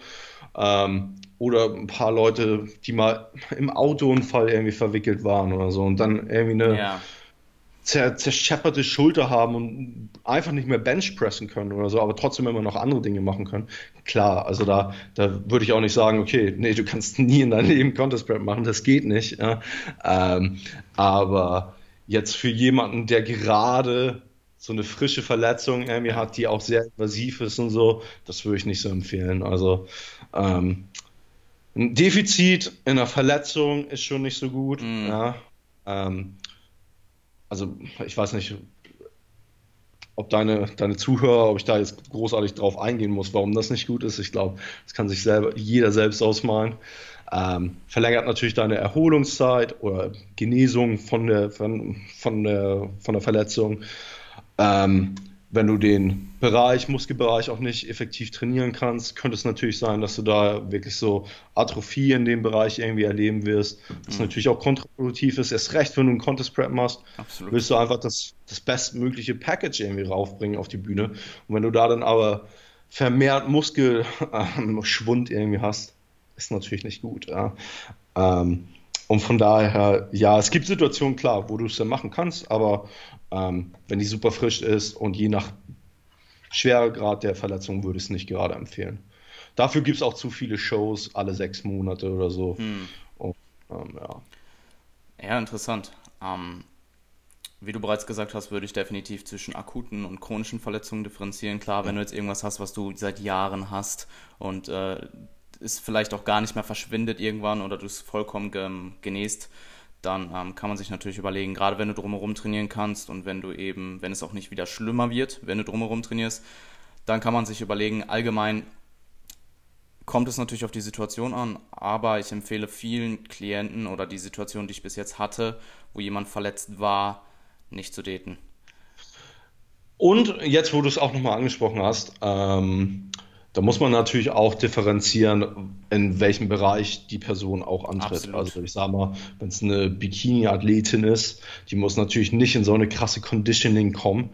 Ähm, und da ist die Wahrscheinlichkeit, dass sie dann halt irgendwie Muskelverlust einboost, auch geringer als jemand, der wirklich so Bodybuilding, highest Level irgendwie reingeht, wo, wo dann wirklich so Stride, Glutes, Christmas Tree von ihm verlangt werden in dem Bereich rein zu diäten, da wird die Wahrscheinlichkeit um einiges größer sein, dass du da Muskelverlust halt eben auch einbüßen wirst, anstatt dann ja eine Bikini-Athletin oder so. Ja, ich denke, da kommt es auch ähm, wirklich drauf an, langfristig zu denken und ähm, ja. ja. halt eben nicht die Verletzung wieder zu riskieren oder halt eben chronische ähm, Schäden davon zu tragen und und das äh, absolut, ey, und da sagst du aber auch wirklich was, was ganz, ganz wichtig ist, ist halt ähm, dieses langfristige Denken, sodass du auch nicht chronisch davon irgendwie leiden wirst. Ne? Weil, mhm. wenn man mich jetzt als Beispiel dann eben nimmt, ähm, ich hatte mir dann halt eben gesagt, als meine Hüfte dann wirklich so, so äh, entzündet war, wer ist das wert, wenn jetzt meine Hüfte wieder kaputt geht? Wer genau. ist das wert? Ja. Absolut nicht. Mhm. Eigentlich hätte ich wirklich ein oder zwei Jahre warten sollen, so dass die Hüfte sich so gut erholt, dass sie dann vielleicht für den Rest des Lebens hält, anstatt kurzfristig zu denken, eine kurzfristige Befriedigung zu kriegen, dann halt eben reingehen und dann ist sie nach fünf Jahren aber vielleicht wieder kaputt. Weil ich, weil ich ihr nicht die Zeit gegeben habe, sich wirklich zu erholen und so. Ne? das ist nicht mal nur auf Contest Prep bezogen, sondern auch im Allgemeinen auf Verletzungen an sich. Ja? Wenn, ich, ich habe ja vorhin jetzt Callum von Moga. Ich folge den Typen nicht, ne? aber du, du hörst ja, es ja immer wieder. Ne? Ja. Und der hatte ja vor gar nicht allzu langer Zeit hat er einen Bicep-Tear gehabt. Weil er eine gute Idee hatte, äh, mit irgendeinem Kumpel 180 Kilo zu Bicep Curls. Ja, so. Biceps gerissen, ja. Und jetzt habe ich diese Woche bei YouTube habe ich dann halt eben so äh, Videos durchgeguckt und dann werden ja immer Videos vorgeschlagen. Und dann mm. stand da halt eben so Callum Van Moga, Second Bicep Tear Yesterday oder so. Ne? Und dann war es halt so, oh mein Gott, ey, hat er jetzt schon wieder geköllt oder was? Ich habe genau das auch gesehen. Ist er nicht irgendwie den Berg runtergesprungen oder so? Ich weiß, ich weiß nicht, was er gemacht hat. Ich wollte da nicht draufklicken, weil ich nur dachte, ey, ich möchte nicht nochmal sehen, dass er wieder denselben Fehler gemacht hat. Aber genau das ist es halt, was du eben angesprochen hast, so von wegen, ähm, wenn du, wenn du eine Verletzung hattest und die, der nicht genug Zeit gibst, sich wirklich zu erholen, na, und erst recht ein Bicep-Tear, Mann, das ist ein gerissener Muskel, Alter, ne? Also so, ähm, das, das braucht Zeit. Das ja. braucht richtig, richtig Zeit. Ne? Und wenn du dann halt eben so äh, dich vielleicht schon gut fühlst, bedeutet das noch lange nicht, dass du über den Berg bist. Ja? Und ähm, wenn du dann wieder halt eben so äh, nochmal Bicep-Tear hast, dann hast du so gesehen aus einer Verletzung, die normalerweise, ich weiß nicht, wie lange Bicep Tear braucht, um wirklich zu verheilen. Ich habe noch nie jemanden wirklich kennengelernt, der das hatte, äh, glücklicherweise. Ähm, aber sagen wir jetzt einfach mal, es braucht ein Jahr, damit das wirklich vollkommen ganz safe verheilt ist. Ja, sagen wir einfach mal, gehen wir davon aus. Ähm, und du aber nach einem halben Jahr dich schon einigermaßen gut fühlst, ja, hm, hm, einigermaßen gut fühlst und wieder dein 180 Kilo Bicep Curl machst. und es reißt wieder. Ja, und dann braucht es aber dieses Jahr ja wieder, hm. um wirklich zu verheilen. Dann hast du anderthalb Jahre Erholungszeit, anstatt nur ein Jahr. Ja, genau. Von daher ist es dann halt echt so, okay, war es das wert? Absolut nicht. Ja, und von daher, echt dieses langfristige Denken ist, ist ist sowas von essentiell und mir persönlich wird das aber immer mehr und mehr erst bewusst, je älter ich werde. Ja, um, geht mir genauso. Und ich denke, gerade in dem Sport, es ist halt ein Marathon und kein Sprint. Ja. Und ähm, ja, wenn du nicht, du brauchst halt einfach, meinetwegen als Naturalathlet, fünf bis zehn Jahre, wenn du wirklich alles richtig machst, um ich sag mal, wenn du die genetischen Voraussetzungen hast, eine Physik aufzubauen, die es halt in die Pro-Levels schaffen könnte. Und ähm, ja, das setzt halt voraus, dass du fünf bis zehn Jahre alles kontinuierlich umsetzen kannst und machst. Und ja. Total. Deswegen. Wenn du dann mit, ähm, sorry, ja. Wenn du dann mit 180 Kilo Bicep Curls machst und einfach. also tut mir leid, bei ihm, es war, es ist einfach absolut unfassbar dumm. So, ich muss das jetzt einfach mal kurz ranten. Ja. Es ist einfach unfassbar dumm gewesen gerade wenn deine Physik deine ähm, Berufung für ihn ja ist, er verdient ja damit sein Geld durch seine Reichweite und so weiter und dann als Athlet solche ich, ich sehe es bei, bei Bodybuildern, die wegen ihrem Ego irgendwelche One-Rep-Max-Versuche machen. Jo. Aber einen 180 Kilo Bicep Curl ist halt einfach nur so, Alter, sorry Mann, aber. Das ist Next Level Stupidity, also wirklich. Und das ist, ähm, ich, ich man, ich glaube, fast jeder hat irgendwann mal eine, eine, eine, Sache gemacht, wo er gesagt hat oder zurückblicken kann und sagen kann, das war jetzt nicht so schlau. Ja, und das habe ich ja natürlich ja, auch. Ey. Und ich weiß noch ganz genau, ich habe ich hab schon seit längerer Zeit was am Rücken und so im Trap-Bereich. Mhm. Und ähm, ich sehe halt regelmäßig Quinn Hannock ja, von Clinical Athlete, für diejenigen, die ihn kennen. Ähm, und Quinn arbeitet halt eben auch mit Olympic Weightlifter zusammen, äh, das Amer US American Team und so, also wirklich so High-Level Athletes und hat schon viele, viele Athleten halt auch gesehen, ja. Und man hat sich dann natürlich auch so ein bisschen unterhalten und so. Und er meinte halt eben auch so, ganz ehrlich, Pascal, ganz, ganz viele Verletzungen entstehen halt durch Dummheit. Durch einfache Dummheit, ne? Und das ist gar nicht mal böse gemeint, ja. sondern ähm, die Leute die, die äh, sagen dann auch danach so, ja, das, das war nicht so schlau, ja. Und ähm, das passiert aber sehr, sehr häufig, ne? Weil vielleicht bist du dann in dem Moment ein bisschen und, und fühlst dich top und so, ja. Und wenn du dann, man, Rack Pulls, meiner Meinung nach, sehe ich da nicht so viel ähm, Vorteile drin im Bodybuilding check ich nicht.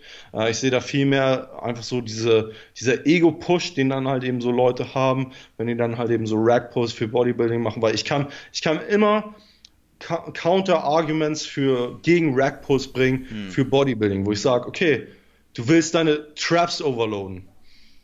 Shrugs. Ja, ab, ja, aber warum, warum machst du denn halt nicht wirklich einfach nur ordentlich ausgeführte Shrugs? Weil wenn du einfach mal 400 Kilo darauf packst und jetzt hör mir auf mit Alpha Destiny oder so, was er halt eben so sagt. ähm, dafür, das, also, ähm, Hab ich ähm, nie verfolgt. Ja, 1000 Pfund Power Shrugs. Egal, äh, zu, zumindest kannst du dann halt immer so Counter-Argumente dagegen bringen, weil jede Übung hat ein gewisses Risiko. Und jede Übung hat natürlich aber auch ähm, ein gewisses Outcome. Ja, also wie viel es dir dann halt eben ein Reward, also tut mir leid, da fehlen mir wirklich dann eben immer die deutschen Worte, wie viel es dir dann eben zurückgibt. Ja, und bei sowas wie Rack Pulls ist das Risiko natürlich viel, viel höher, als wenn du irgendwie so Dumble Shrugs machst und dabei dann aber auch wirklich versuchst, deine, deine Traps so zu isolieren.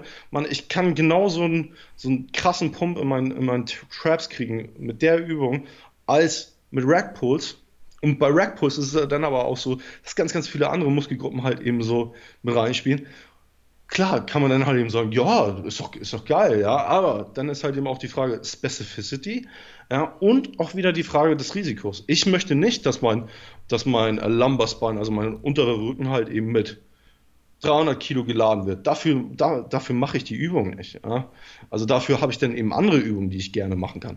Zumindest was ich dann damit eben sagen will, ist halt, wenn du solche Dinger machst und dann irgendwie verletzt wirst oder so, dann darfst du dich im Nachhinein aber auch nicht beschweren und so. Ne? Und die Frage ist natürlich auch nie, ob du dich verletzt, weil das wird immer passieren, ein gewisses Risiko ist immer da. Aber ja. wir können unser Bestes tun, das zu minimieren, weil wenn wir verletzt sind, können wir die Muskelgruppe nicht mehr trainieren und müssen halt eben eine Pause vielleicht vom Gym nehmen, wenn das so stark ist, dass wir vielleicht unseren ganzen Körper nicht mehr trainieren können. Und dann ist es das auch nicht wert. Und ich verfolge immer mehr und mehr halt eben so Bodybuilder, die schon sehr, sehr lange im Game sind. Wir hatten jetzt zum Beispiel letztens John Meadows am Podcast, hm.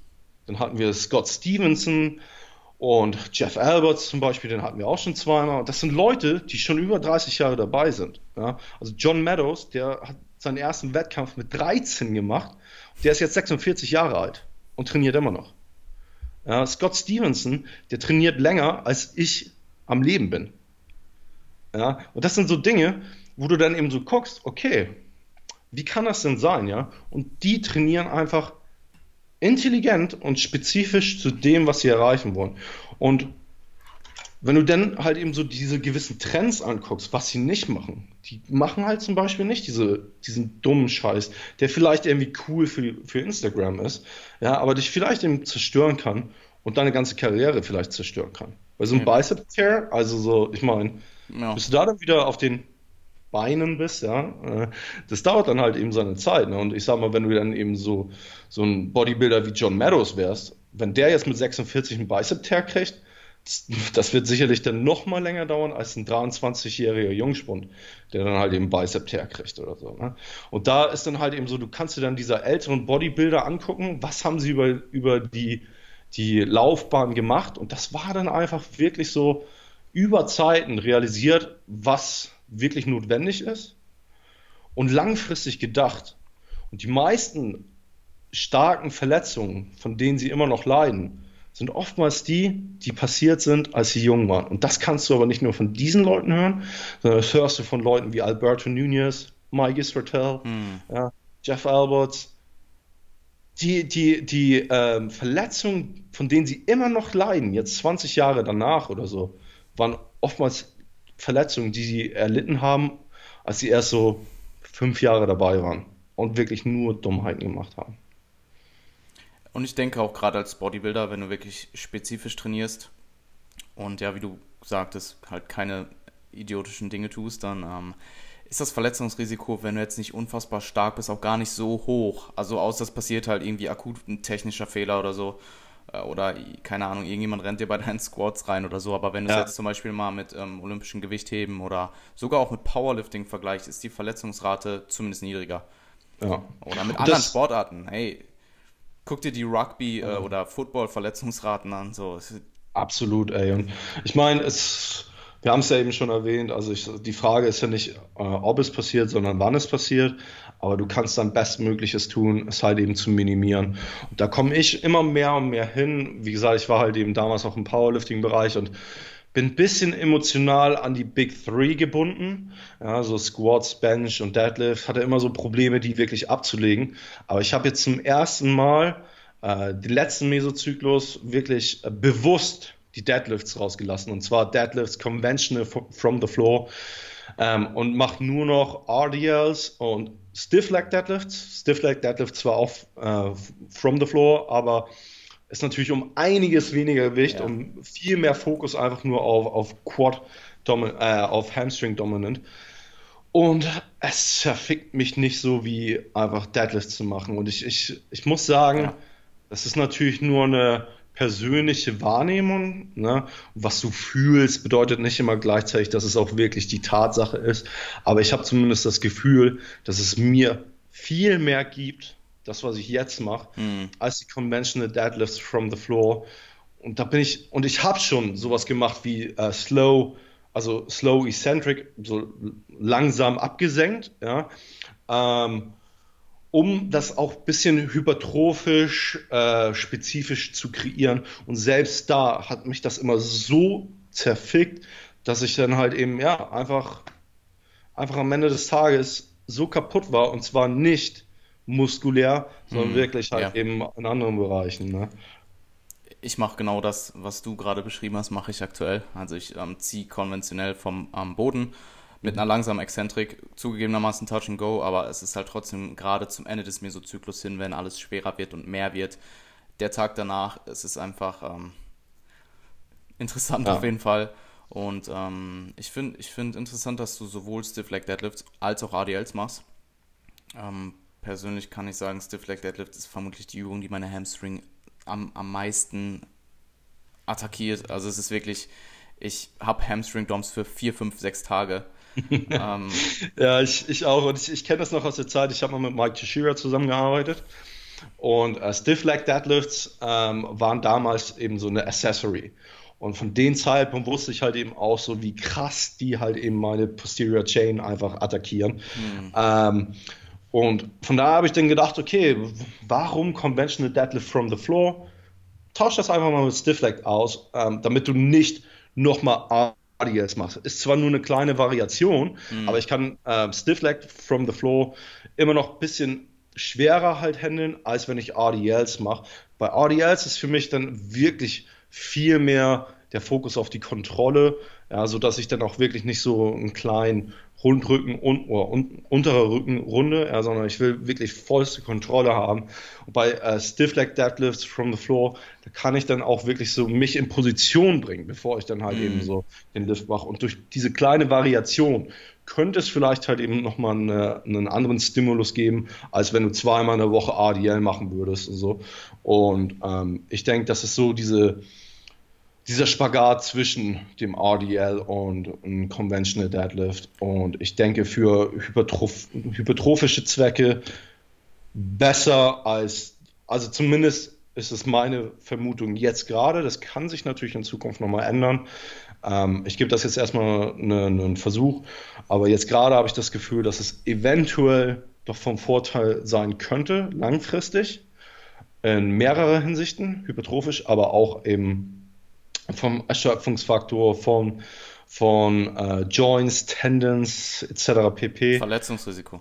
Genau, alles sowas. Und ich werde das jetzt einfach mal probieren. Und wenn das, wenn das sich herausstellt, dass ich da dieselben Benefits rauskriege, wie mit Conventional Deadlifts oder vielleicht sogar besser, Ja. ja, mit weniger Erschöpfung, mit weniger Wear and Tear auf meinen ganzen, gesamten Körper, also dann ist es offensichtlich, für was man sich denn eigentlich so entscheiden sollte. Ne? Es ist eine ziemlich wahrscheinliche Hypothese, um es mal Ja, sozusagen. Ähm, total. ich finde es interessant, bei mir ist es komplett umgekehrt. Ich bin in ADLs stärker als in Stiff Leg Deadlifts. Ah, echt? Ja. Wie, wie glaubst du, kommt das zustande? Ähm, meine Stiff Leg Deadlift Position ist von den Hebeln auf jeden Fall nicht ganz so günstig. Also die Hantel ist auf jeden Fall nicht an meinem Schienbein, sondern ein gutes Stück davor. Und bei ADLs habe ich halt einen ähm, effizienteren Hantelfahrt. Und Ja. ich, also ich bin in ADLs bestimmt 20 Kilo stärker als in Stiff Leg Deadlifts. Ich bin in ADLs auch fast so stark wie im konventionellen Heben. Ah, krass. Ich glaube, bei mir hängt das mehr damit zusammen, dass mein unterer Rücken ziemlich stark ist. Okay. Und bei RDLs, wenn ich die zu schwer lade, der will sehr, sehr schnell übernehmen. Und das merke ich halt eben. Und da muss ich dann eben gegen ankämpfen. Und dafür mache ich den, RDLs halt eben nicht. Und da muss ich dann halt eben loweres Gewicht nehmen, damit ich auch wirklich immer noch mein, meine Glutes und meine Hammies halt so aktiv wie möglich äh, halte, sodass dann eben der untere Rücken nicht die Arbeit übernimmt und so. Und ähm, ja. Ich achte wirklich nur darauf, dass ich die Hip-ROM mitnehme und ähm, sobald ja halt ähm, mein Unterrücken einrundet, halt den Lift wieder initiiere. Ja. Ähm, wolltest du? Ja, ich, ich, ich meine, du wolltest noch über was anderes reden, oder? Ja, das ist das Ding. Ich wollte dich kurz fragen wegen der Zeit. Du hattest mir Ja, gesagt. lass, lass, lass weitermachen. Wir sind so gut Lass im Flow und so. Okay, und, cool, freut mich. Ähm, ich wollte dich ansprechen. Du hast ja jetzt jede Situation mitgenommen. Du bist selber Coach und coacht andere Menschen. Wurdest gecoacht, in deiner Contest Prep zumindest. Ich weiß nicht, wie es davor war. Und coach dich aber jetzt als Coach wieder selber. Das war ziemlich Ja. auf das Wort Coach, aber Ja. Du weißt, worauf ich hinaus möchte. Und Ja. ähm, ich wollte dich fragen, was sind die, was sind die größten Unterschiede, die du ähm, aus diesen Zeiten mitnimmst und ähm, was hat sich jetzt, seitdem du dich wieder selber coacht, verändert? Das muss ich selbst mal erstmal überlegen halt, weil jede Art ist natürlich eine andere. Ähm, ich hatte, als ich den Contest Prep gestartet habe, habe ich halt eben mit Jeff zusammengearbeitet von ja. 3DMJ. Ähm, mit Jeff habe ich schon vorher mal in 2015 zusammengearbeitet. Ähm, und man hat sich eben persönlich schon sehr, sehr gut verstanden. Ähm, und das ist mir persönlich sehr, sehr wichtig, ja, weil Absolut. mir geht es gar nicht so sehr um die Methodiken, wie wir ja schon ganz am Anfang gesagt haben. Die fundamentalen Prinzipien sind bei den meisten sollten sie eigentlich bei den meisten immer so gleich sein und dann unterscheiden sich die Nuancen. Von daher war es mir gar nicht so viel, also mir war es gar nicht so viel wert, da halt eben in deren Methodiken reinzugucken, ähm, sondern mir war es vielmehr wichtig, jemanden zu haben an meiner Seite, der, der mich persönlich begleitet. Ähm, es recht, sowas wie ein Contest Prep kann schon sehr emotional werden, selbst wenn du ein rational denkender Typ bist was ich, wo ich mich selbst irgendwie so einkategorisieren würde. Ich bin, ich bin extremst ehrlich, nicht immer das Beste. ähm, extremst ehrlich, sehr rational, sehr realistisch. Ähm, und wenn es emotional wird, ist das sehr, sehr selten der Fall. Ja? Da, da, muss es mich schon extremst irgendwie so mitnehmen. Ja? Ähm, aber trotzdem wollte ich halt jemanden an meiner Seite haben, der mich dann vielleicht auch manchmal ein bisschen irgendwie so ja, runterbringt, ja, dass man nicht allzu euphorisch ist. Hm. Weil du kennst es vielleicht selbst, es gibt ein paar Klienten, die halt eben so ein bisschen immer so äh, ängstlich sind und dann gibt es aber auch übereuphorische. Ja? Und bei den übereuphorischen musst du dann die auch manchmal ein bisschen runterbringen. Und so einer war ich halt eben auch so, ja, von wegen, alter Schwede, ey, ich habe alles unter Kontrolle, ey, und du musst mir einfach nur was irgendwie entgegenschmeißen und ich kann das handeln. Komm, Jeff, push mich ein bisschen, push mich ein bisschen. Ja. Und kam er dann halt eben auch so und da kam seine Erfahrung halt eben auch ins Spiel. Das war auch der Grund, warum ich zu Jeff gegangen bin, weil wir, mir seine Erfahrung eigentlich am, am allerwichtigsten war. Ja. Ähm, dass er dann eben auch so sagen kann, Pascal, mach mal ruhig jetzt, mach mal ruhig, ja. Komm, drücken wir mal ein bisschen auf die Bremse hier. Ja? Lass mal alles irgendwie ein bisschen realistisch halten und so. Ähm, Irgendwann war es dann aber so, dass ähm, wir zu dem Punkt gekommen sind und das haben, haben, wir beide aber auch eben so entschieden, dass er für diese Contest Prep nicht der richtige Coach für mich war. Äh, er konnte mir nicht das geben, was ich halt eben brauchte für den Zeitpunkt und das haben wir beide aber realisiert. Ja. Und ich finde ja, das ist auch ganz, ganz wichtig, dass zwischen Coach und Klienten, wie schon vorhin gesagt, eine sehr offene und ehrliche Kommunikation herrschen sollte. Auf jeden Fall. Ja. Wenn du das Gefühl hast, dass du deinem Coach nicht alles sagen kannst, dann versuch jemand anderes zu finden. Ja, und das hat nichts Persönliches irgendwie gegen den Coach zu, zu tun, sondern du brauchst einfach jemanden, wo du halt eben sagst, egal was es ist, ja, wenn, also ich, ich hatte mal jemanden halt, die, die hat auf vier Ben Jerry's, hat sie auf einmal gegessen, ja, und hat sich natürlich mega geschämt, ja, aber sowas musst du dann halt eben auch deinem Coach sagen können, weil der Coach ist nicht dafür da, um dich zu verurteilen, der Coach ist dafür da, um dir zu helfen. Absolut. Und ähm, von daher, da gab es dann immer mal wieder so Momente, wo wir dann beide so gesagt haben, na okay, ey, dieses Mal ähm, ist Jeff nicht der Richtige, für, um mich irgendwie zu begleiten. Und das kam aber auch von ihm, ja, dass er auch gesagt hat, ja, sehe ich genauso. Ähm, manchmal ist es halt eben so und er spricht ja noch von viel mehr Erfahrung als ja. von meiner Seite. Und manchmal, selbst wenn man schon vorher zusammengearbeitet hat, manchmal ist der Coach für diese Situation für den Job nicht der, der richtige. Wie gesagt, man muss halt eben auch differenzieren, dass das nichts Persönliches dann gegen die Person ist oder dass man nicht, sich nicht versteht und so. Ne? Und auch nichts mit der, mit der, ähm, mit des Könnens des Coaches irgendwie zu tun hat. Ja, weil mit Coaching gehört auch ganz, ganz viel Empathie dazu. Absolut. Und ähm, ja, diese Methodik und so, das ist nur, das ist nur ein Piece of the Puzzle, wie man so gerne sagt. Ja. Ähm, von da, von dem Zeitpunkt habe ich dann halt eben so gesagt, alles klar, dann mache ich jetzt den, den Rest der Contest Prep alleine, ähm, weil zu dem Zeitpunkt hätte ich auch niemand anderes mit ins Boot holen wollen. Allein aus Respekt von, von äh, Jeff gegenüber und zweitens auch, weil ich schon so tief drinne war, ja. dass dann jemanden reinholen. Es gibt wenige, wenige kompetente Coaches, die dann sagen, okay, bin ich bereit für, ja. wenn du halt eben schon, was weiß ich, die Hälfte durch hast und dann jetzt zu mir kommst. Machen wenige und diejenigen, die es machen, ich will es nicht verallgemeinern, aber sind oftmals, ja, sind oftmals nicht die, die du dann irgendwie an deiner Seite haben willst. Ähm, und wenn, dann ist es, passiert das in den, in den seltensten Fällen, dass irgendwie kompetente Coaches sagen, okay, ey, du hast jetzt schon irgendwie die Hälfte der Zeit mit einem anderen Coach gemacht und jetzt übernehme ich dich. Passiert selten, kann natürlich vorkommen, aber ähm, da habe ich dann, das wollte ich auch niemandem antun. Ja? Und ich hatte jemanden wie Steve an meiner Seite, mit dem ich dann auch in, in schwierigen Zeiten halt irgendwie so äh, alles drüber gucken kann. Und ich war schon, ich hatte so gesehen Coach an meiner Seite. Ja, so war es also nicht. Mm, dann ist man natürlich so in den Mindset reingegangen, okay, alles irgendwie selbst zu handeln. Und das ging voll klar, weil ich, ich war halt, ich war in den, zu dem Zeitpunkt schon voll in dem Fluss drinne von Contest Prep. Hm. Ich war so in meiner, in meiner Zone drinne, gedanklich, dass ich eigentlich nur rausgegangen bin und wirklich ausgeführt habe. Ich musste nicht mehr, ich brauchte niemanden, der mir sagt, okay, ey, hier sei mal ein bisschen mehr on track oder so. Ich war voll on track, aber ich musste niemanden haben, der, für den ich accountable war, ja, ähm, der mich immer wieder zurechtrückt oder so. Ne? Ich brauchte eigentlich nur jemanden, der objektiv manchmal über Daten guckt und sagte, jetzt verlieren wir nicht so, wie wir wollen, jetzt müssen wir halt eben die Makros anpassen. Und das konnte ich aber auch für mich selbst machen. Aber man muss auch sagen, ich hatte ein Ziel vor Augen. Hm. Und es war nochmal was ganz anderes, als sich in der Offseason zu coachen. Und das mache ich jetzt gerade auch. Und ich muss auch sagen, dass es, dass es nicht das Produktivste ist. Ähm, weil du verlierst schnell die Sicht von dem, was wirklich essentiell ist. Zumal die Offseason da die Unterschiede zu differenzieren und herauszusehen das kann, also das ist, außer wenn du Hammerlin bist und die, die Unterschiede dann irgendwie visuell sehen kannst, ist es mehr so ein Trust the Process ja. und äh, verfolge so die Daten so gut es geht.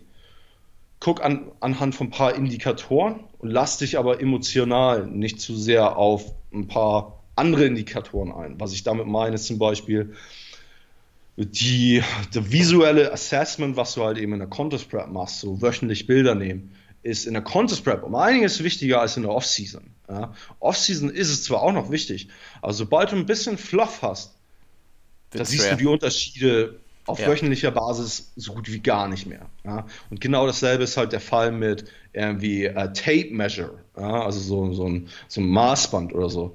Weil ich sage mal, Muskelwachstum ist so minimal, ja, das sind Millimeter, die du, die du gainst an einer gewissen Stelle.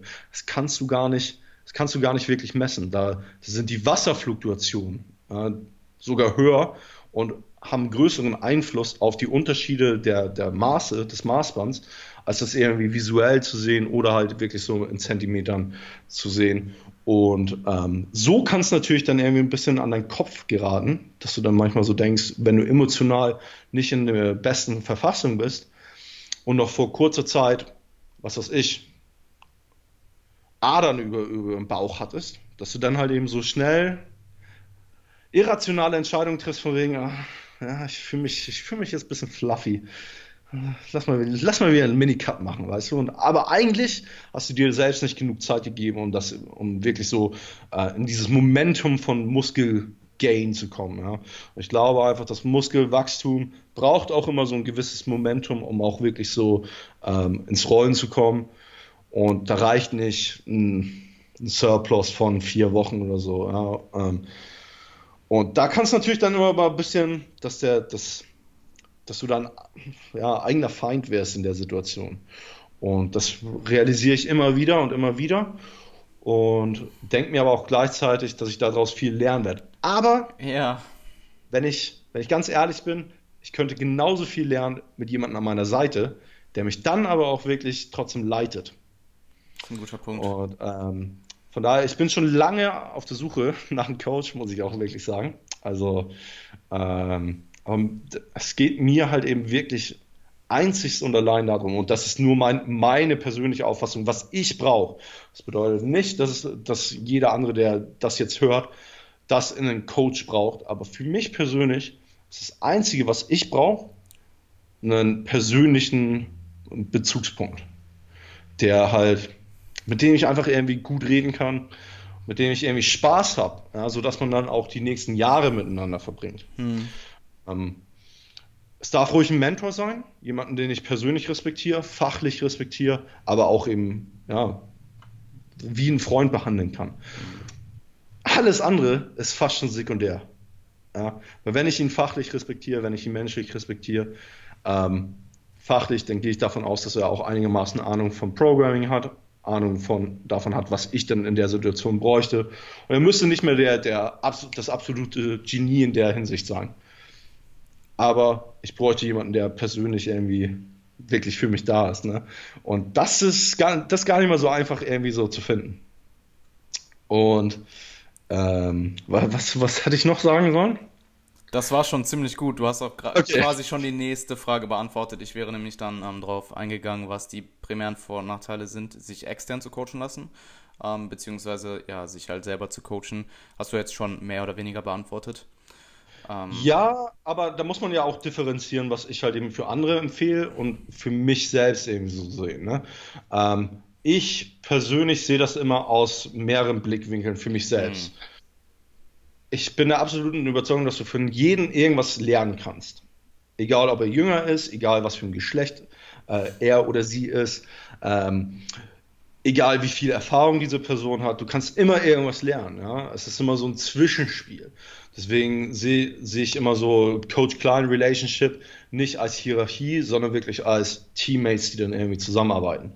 Ähm, und je nachdem, was du, was für eine Persönlichkeit du bist, was du erreichen willst, persönlich, aber auch athletisch, ähm, und was du brauchst in deiner jetzigen Situation, das wird halt eben äh, ausschlaggebend dafür sein, was für einen Coach du wirklich auch brauchst an deiner Seite. Jemand, der jetzt irgendwie schon, ich sage es mal, zehn Jahre wirklich gute Erfahrungen gemacht hat, ähm, ein extremes Wissen und Know-how hat, was Training, Ernährung angeht, der braucht vielleicht nicht unbedingt ähm, in der Offseason ein One-on-One-Coaching, hm. im Sinne von, dass du wöchentlich mit dem Coach eincheckst, sondern mehr vielleicht so, ja, Off-Season-Coaching, alle jeden, jeder Ende des Mesozyklus einmal miteinander quatschen oder so. Ja. Aber jemand, der halt vielleicht persönlich auch immer wieder ein bisschen am Zweifeln ist, äh, schnell irrationale Entscheidungen trifft, von einem Programm aufs nächste hopst, auch ein Trainings-Know-how noch nicht so ausgereift ist, wird natürlich extremst von jemandem irgendwie profitieren, mit dem er dann auf wöchentlicher Basis irgendwie einchecken kann, den dann auch regelmäßig Fragen stellen kann, weil ähm, was ich in meiner persönlichen Erfahrung jetzt schon erlebt habe, ist, es geht gar nicht so sehr um diese, dieses Trainingsprogramm schreiben, Ernährungsprogramm schreiben, sondern vielmehr die Erfahrungswerte, die ein Coach mitbringen kann. Da spreche ich nicht nur unbedingt von der Trainingserfahrung und alles, was halt eben damit einhergeht, sondern auch persönliche Lebenserfahrung, weil ich habe Klienten gehabt, die halt extrem viel Scheiße vielleicht auch schon im Leben durchlebt haben, ja, und die ich dann mit, mein, mit meiner Lebensgeschichte ja, und die Sachen, die ich persönlich auch schon im Leben erlebt habe, vielleicht eben auch helfen konnte und vielleicht auch einen positiven äh, Einfluss auf deren Entscheidungen im Leben hatte, was total unabhängig von Training und Ernährung war, was dann aber natürlich im Großen und Ganzen eine positive Rolle da dann eben auch spielt. Von daher muss man da auch immer so ein bisschen differenzieren, was ein Individuum halt eben braucht und was sie in Coach suchen und so. Ähm, aber ja, ich weiß nicht, was sagst du denn dazu, Jan? Ähm, ich, bin ich sehr, sehr ähnlich wie bei dir. Ähm, Habe ich auch lange hin und her überlegt, ob ich ähm, ja mein Programming und meine, ähm, mein Ernährungsprogramming abgeben soll. Ähm, wie du jetzt bereits gesagt hast, ist es halt super wichtig, dass du eine persönliche Beziehung zu deinem Coach hast. und ja, ich bin quasi auch auf der Suche, denke mir aber dann auch wieder, dass ich sehr, sehr viel dadurch lernen kann, dass wenn ich mich selber gut coachen kann, dass ich dann andere Menschen, die ich umso objektiver beurteilen kann, also den Prozess, dass es halt, ähm, dass ich halt sehr, sehr viel daraus lernen kann. Was du jetzt gerade gesagt hast, dass man eben Erfahrungen sammelt, auch wenn man einen Coach hat, ist ein guter Punkt. Muss ich auf jeden Fall mal eine Nacht drüber schlafen. Ähm, und ich finde es halt super, ihr habt halt auch das Online-Personal Training ähm, wie sagt man, ähm, ja doch adaptiert von Shredded by Science. Sie haben das ja damals bei der Personal Trainer Konferenz vorgestellt. Ich weiß nicht, ob ihr es schon vorher, ich glaube, Revive Stronger war irgendwann auch mal Online-Coaching, wenn ich mich nicht irre. Ähm, ich, ich, weiß, ich kann mich gar nicht mehr daran erinnern, wie sie es da irgendwie so gemacht haben. Okay, nein, Wirklich? sie haben, bei Shredded by Science haben sie es ja vorgestellt und haben halt gesagt, dass Online-Coaching, quasi Online-Personal Training ist das neue Online-Coaching nur dass du halt diese persönliche Komponente mit den heutigen ähm, digitalen ähm, Möglichkeiten wie Videos und ähm, Skype-Gesprächen halt eben hast und dass du dadurch eine viel, viel persönlichere Beziehung aufbauen kannst zu deinen Klienten, als wenn du eben nur Textkontakt hast. Ja, offensichtlich haben wir das gemacht. ja, okay. ja, ähm, also so, nee, hast schon recht. Und für uns steht das aber auch. Wir, ja, absolut. untermalen das auch immer wirklich und, und sagen auch, äh, das ist unser, unser Ding, unsere Philosophie, dass es personal ja. Online-Training ist. Und das ist ganz, ganz wichtig für uns. Wir wollen halt eben so diese, diese Verbindung zu jedem einzelnen unserer Klienten aufbauen. Das bedeutet natürlich auch, dass du nur eine äh, limitierte Anzahl an Klienten aufnehmen kannst. Absolut. Das ist, ist ganz klar. Du kannst nicht ein ähm, RP-Service sein, die dann halt eben ja, ja. 200 Klienten in der Woche abfertigen können äh, pro Coach. Ist mhm. natürlich ganz klar. Jeder hat sein anderes Konzept das bedeutet nicht, dass das eine besser ist als das andere, aber für uns, für unsere Philosophie war uns das einfach sehr, sehr wichtig, dass wir da dann halt eben, ja, diesen engen Kontakt mit unseren Klienten aufbauen können, weil so ist in unserem Verständnis können wir ähm, denen das bestmögliche Ergebnis halt garantieren.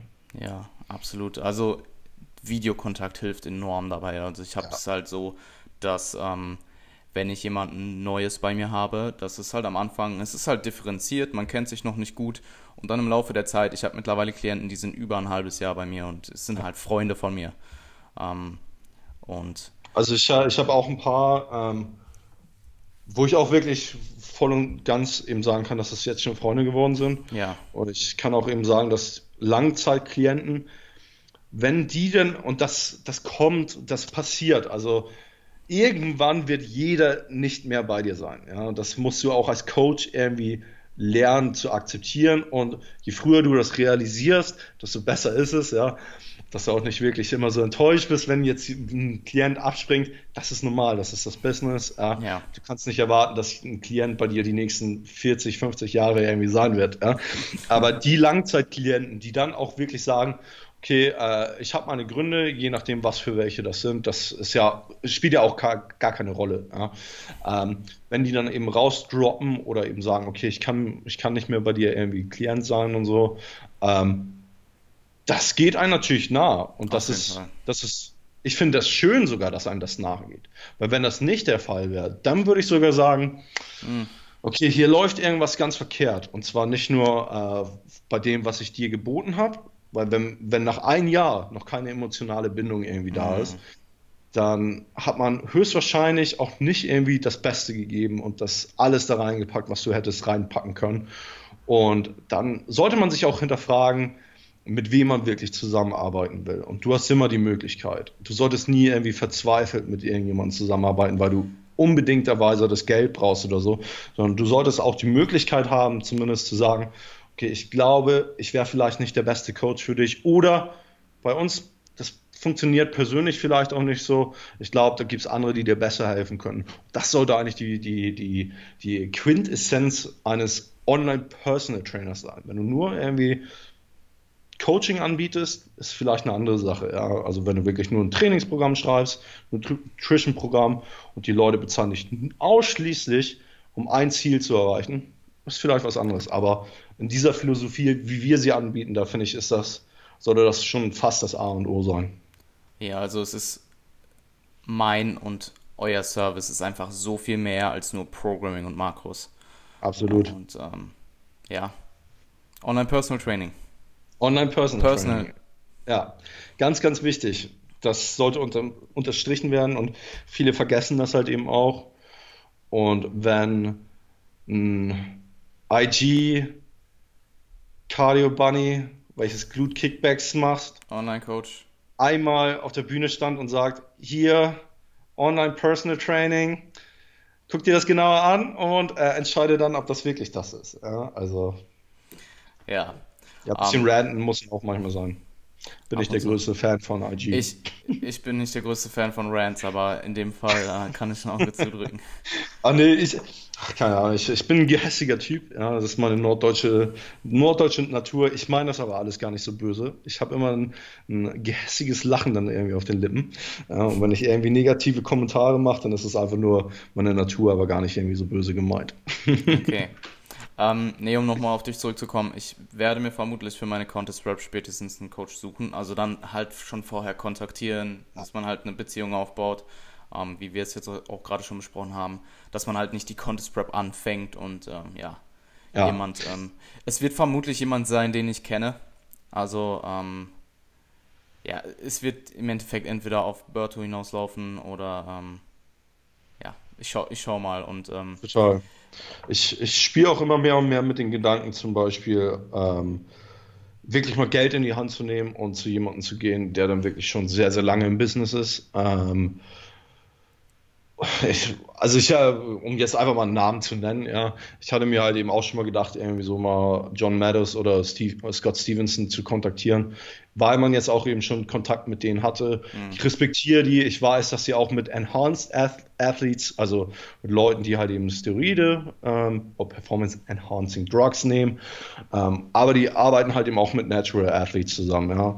Und mir ist einfach die Erfahrung, die diese Leute mitbringen, ja, einfach, das ist, das ist unglaublich Gold wert. Und je länger ich halt eben schon dabei bin, ne, ähm, desto mehr merke ich halt eben auch, wie viel Erfahrung wert ist in dem Bereich.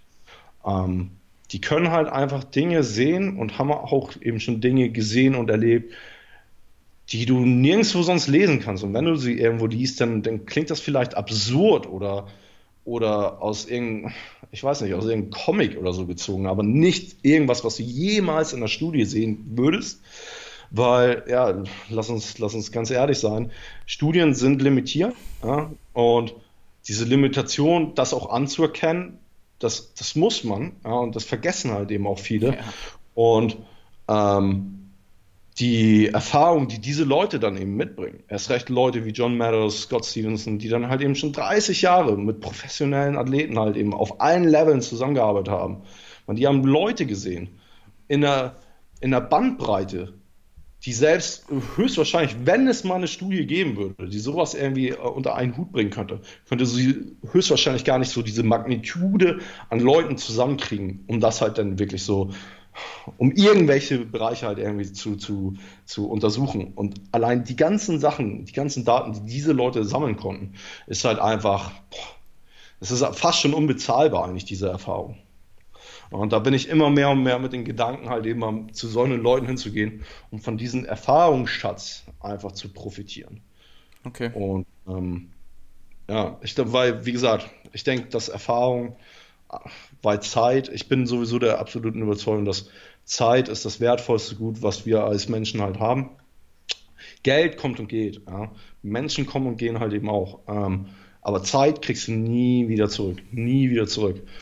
Und wenn man das dann halt eben so darauf bezieht, auf dieses Coaching-Ding und eine Erfahrung von 30 Jahren oder so, das sind 30 Jahre an, an unbezahlbaren Wert.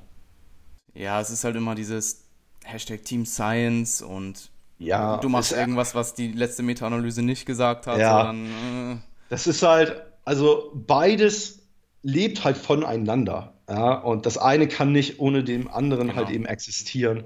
Und ähm, je nach Bereich wird das andere höchstwahrscheinlich vielleicht ein bisschen mehr Wert haben als wiederum das andere.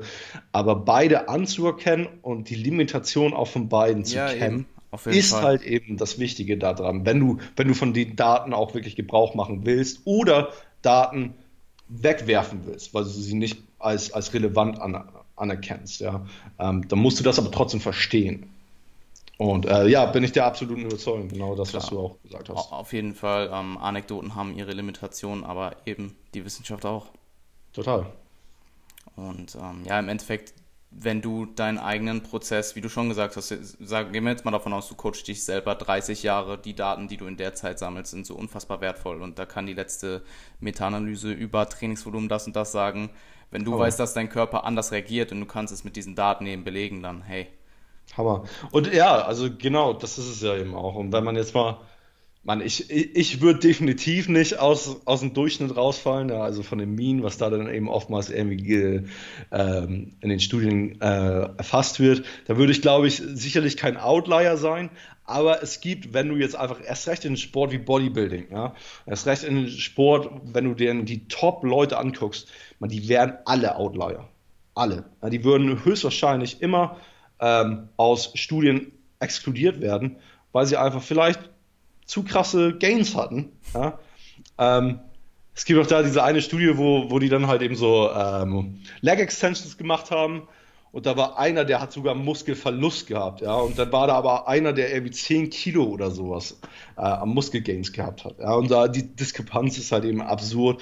Da gibt es dann halt eben so Outlier, wenn man jetzt einfach mal so IFBB-Pros nehmen würde, man, die würden definitiv aus, aus den meisten Studien einfach mal ausgeschlossen werden, weil die einfach den Durchschnitt sowas von massivst irgendwie beeinträchtigen würden, dass sie, ja, dass sie da gar nicht reinfallen. Und wenn, wenn du das halt eben auch mal irgendwie beachtest, dann könnte man manchmal dann eben auch schon verstehen, dass es solche Studien mit solchen Leuten halt eben auch gar nicht irgendwie so höchstwahrscheinlich geben wird. Und wer finanziert das schon? Es ist ja genau das gleiche wie mit den, ähm, mit dem, mit der Thematik, ob jemand natural ist oder enhanced. Und es wird halt einfach diesen einen Menschen geben, der 110 Kilo trocken wiegt und nicht ballert.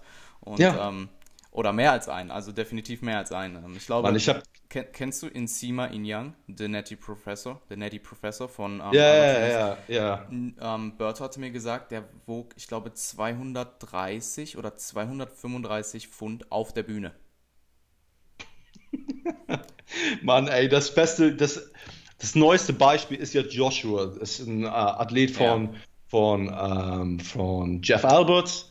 Der ist 19 Jahre alt. Hm. Wenn du dir, ich folge den halt und wir sind in Kontakt über Instagram, weißt du, der macht jetzt seine erste Show und der ist 19, der, der hat jetzt schon eine Physik, die werde ich niemals erreichen. Ja. Niemals. Weißt du, und das ist halt allein schon seine Symmetrie und die, die, die Dichte an Muskelmasse, die der halt eben schon hat, ja, ist, er ist ein Freak of Nature. Ja? Und wenn der so weitermacht, und ich habe ihn halt eben auch schon gesagt, ey, ich wünsche dir, das Einzige, was ich dir für die nächsten Jahre wünsche, ist, dass du verletzungsfrei bleibst. Weil wenn du mit deinem Potenzial die nächsten fünf Jahre ordentliches Training hast, man, du wirst, du wirst jede Bühne dominieren. Ja? Und ähm, dazu gehören aber auch eben die die genetische Elite, die halt sehr lange verletzungsfrei bleibt. Eben. Also das gehört ja dann eben auch dazu. Das sind auch die Leute, die einfach mal permanent zu Failure gehen können, ja, niemals irgendwie Verletzungen, äh, irgendwie unter Verletzung leiden und auch keine über, schnell an Übertraining leiden und so. Und alle sagen dann halt eben so, ja, aber der, der größte Typ, der geht immer zu Failure und der, der ist verletzungsfrei. Ja, und warum? Ja, weil er sicherlich auch da die Genetik irgendwie mitbringt und so. Ne? Und das vergessen die meisten Leute halt eben auch. Und ich habe, lustigerweise habe ich mir gestern, es gibt einen äh, Channel, einen YouTube-Channel, der halt, wie heißt der dann? Nick, Nick's Strength and Power oder so. Der redet halt eben ganz, ganz viel über so ähm, Bodybuilding-Geschichte. Ist ziemlich cool, ja, manchmal dann eben auch so die Verbindung zwischen Frank Zane, Arnold Schwarzenegger, mhm. wie sich das alles entwickelt hat, etc. pp. Ziemlich, ziemlich cool. Der hat in, ähm, in einem Video über Kai Green geredet und hat dann mal Bilder gezeigt von Kai Green, als der, ich glaube, auch 19 Jahre alt war, äh, wo er nicht on Gear war und so. Und da hatte ja. er sein, sein Fotoshooting gemacht, war nicht mal stage ready. Und seine Physik war einfach schon unglaublich. Also die Quads, wenn du dir die anguckst, der, der war nicht stage shredded oder irgendwie sowas. Du hast sogar echt so gesehen, dass er ordentlich Fluff noch gehalten hat und trotzdem hatte er ja schon Quad Separations und Striations da drin und so, ne? Wo es dann einfach so ist, ey, du guckst dir das an und bist nicht verwundert, dass der halt eben, bevor er auf Juice gegangen ist, einfach schon die Natural-Szene irgendwie dominiert hat und so, ne? Und ähm, ja, von daher ist diese Diskussion, was, was das halt auch angeht, eigentlich total irrelevant. Ne? Also, und, sel und selbst, selbst wenn, dann wäre es auch irrelevant. Weil ich meine, je jeder soll, soll sein Leben leben, so wie er es für richtig hält. Und wenn jemand dann entscheiden sollte, dass das der richtige Weg für ihn ist. Es ist halt super so, sozial, wenn du enhanced bist und dann ähm, getesteten Wettkämpfen mitmachst. Das ist eine andere Geschichte, ja. ja. Aber ich meine, wenn jemand dann halt irgendwie so sagt, er ist natural und alle anderen sagen halt, nee, nee, das kann, das kann nicht sein, das kann nicht sein.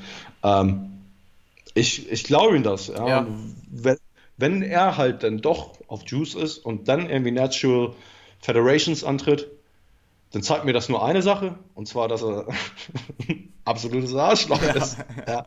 Mehr, mehr ist da eigentlich ja, gar nicht zu sagen. Ja? Und, und ähm, da muss man auch nicht mehr weiter diskutieren, aber vorher schon irgendwie so Schlüsse zu ziehen. Ich meine, ey, das ist genauso, wie wenn ich jetzt zu deiner Mama hingehen würde ja, und sagen würde, warum, warum zum Teufel hast du den neuen Honda Civic gekauft? Ja, ich finde das richtig scheiße. Du hättest dir lieber die Mercedes S-Klasse kaufen sollen, weil ich das für korrekt halte. Ja.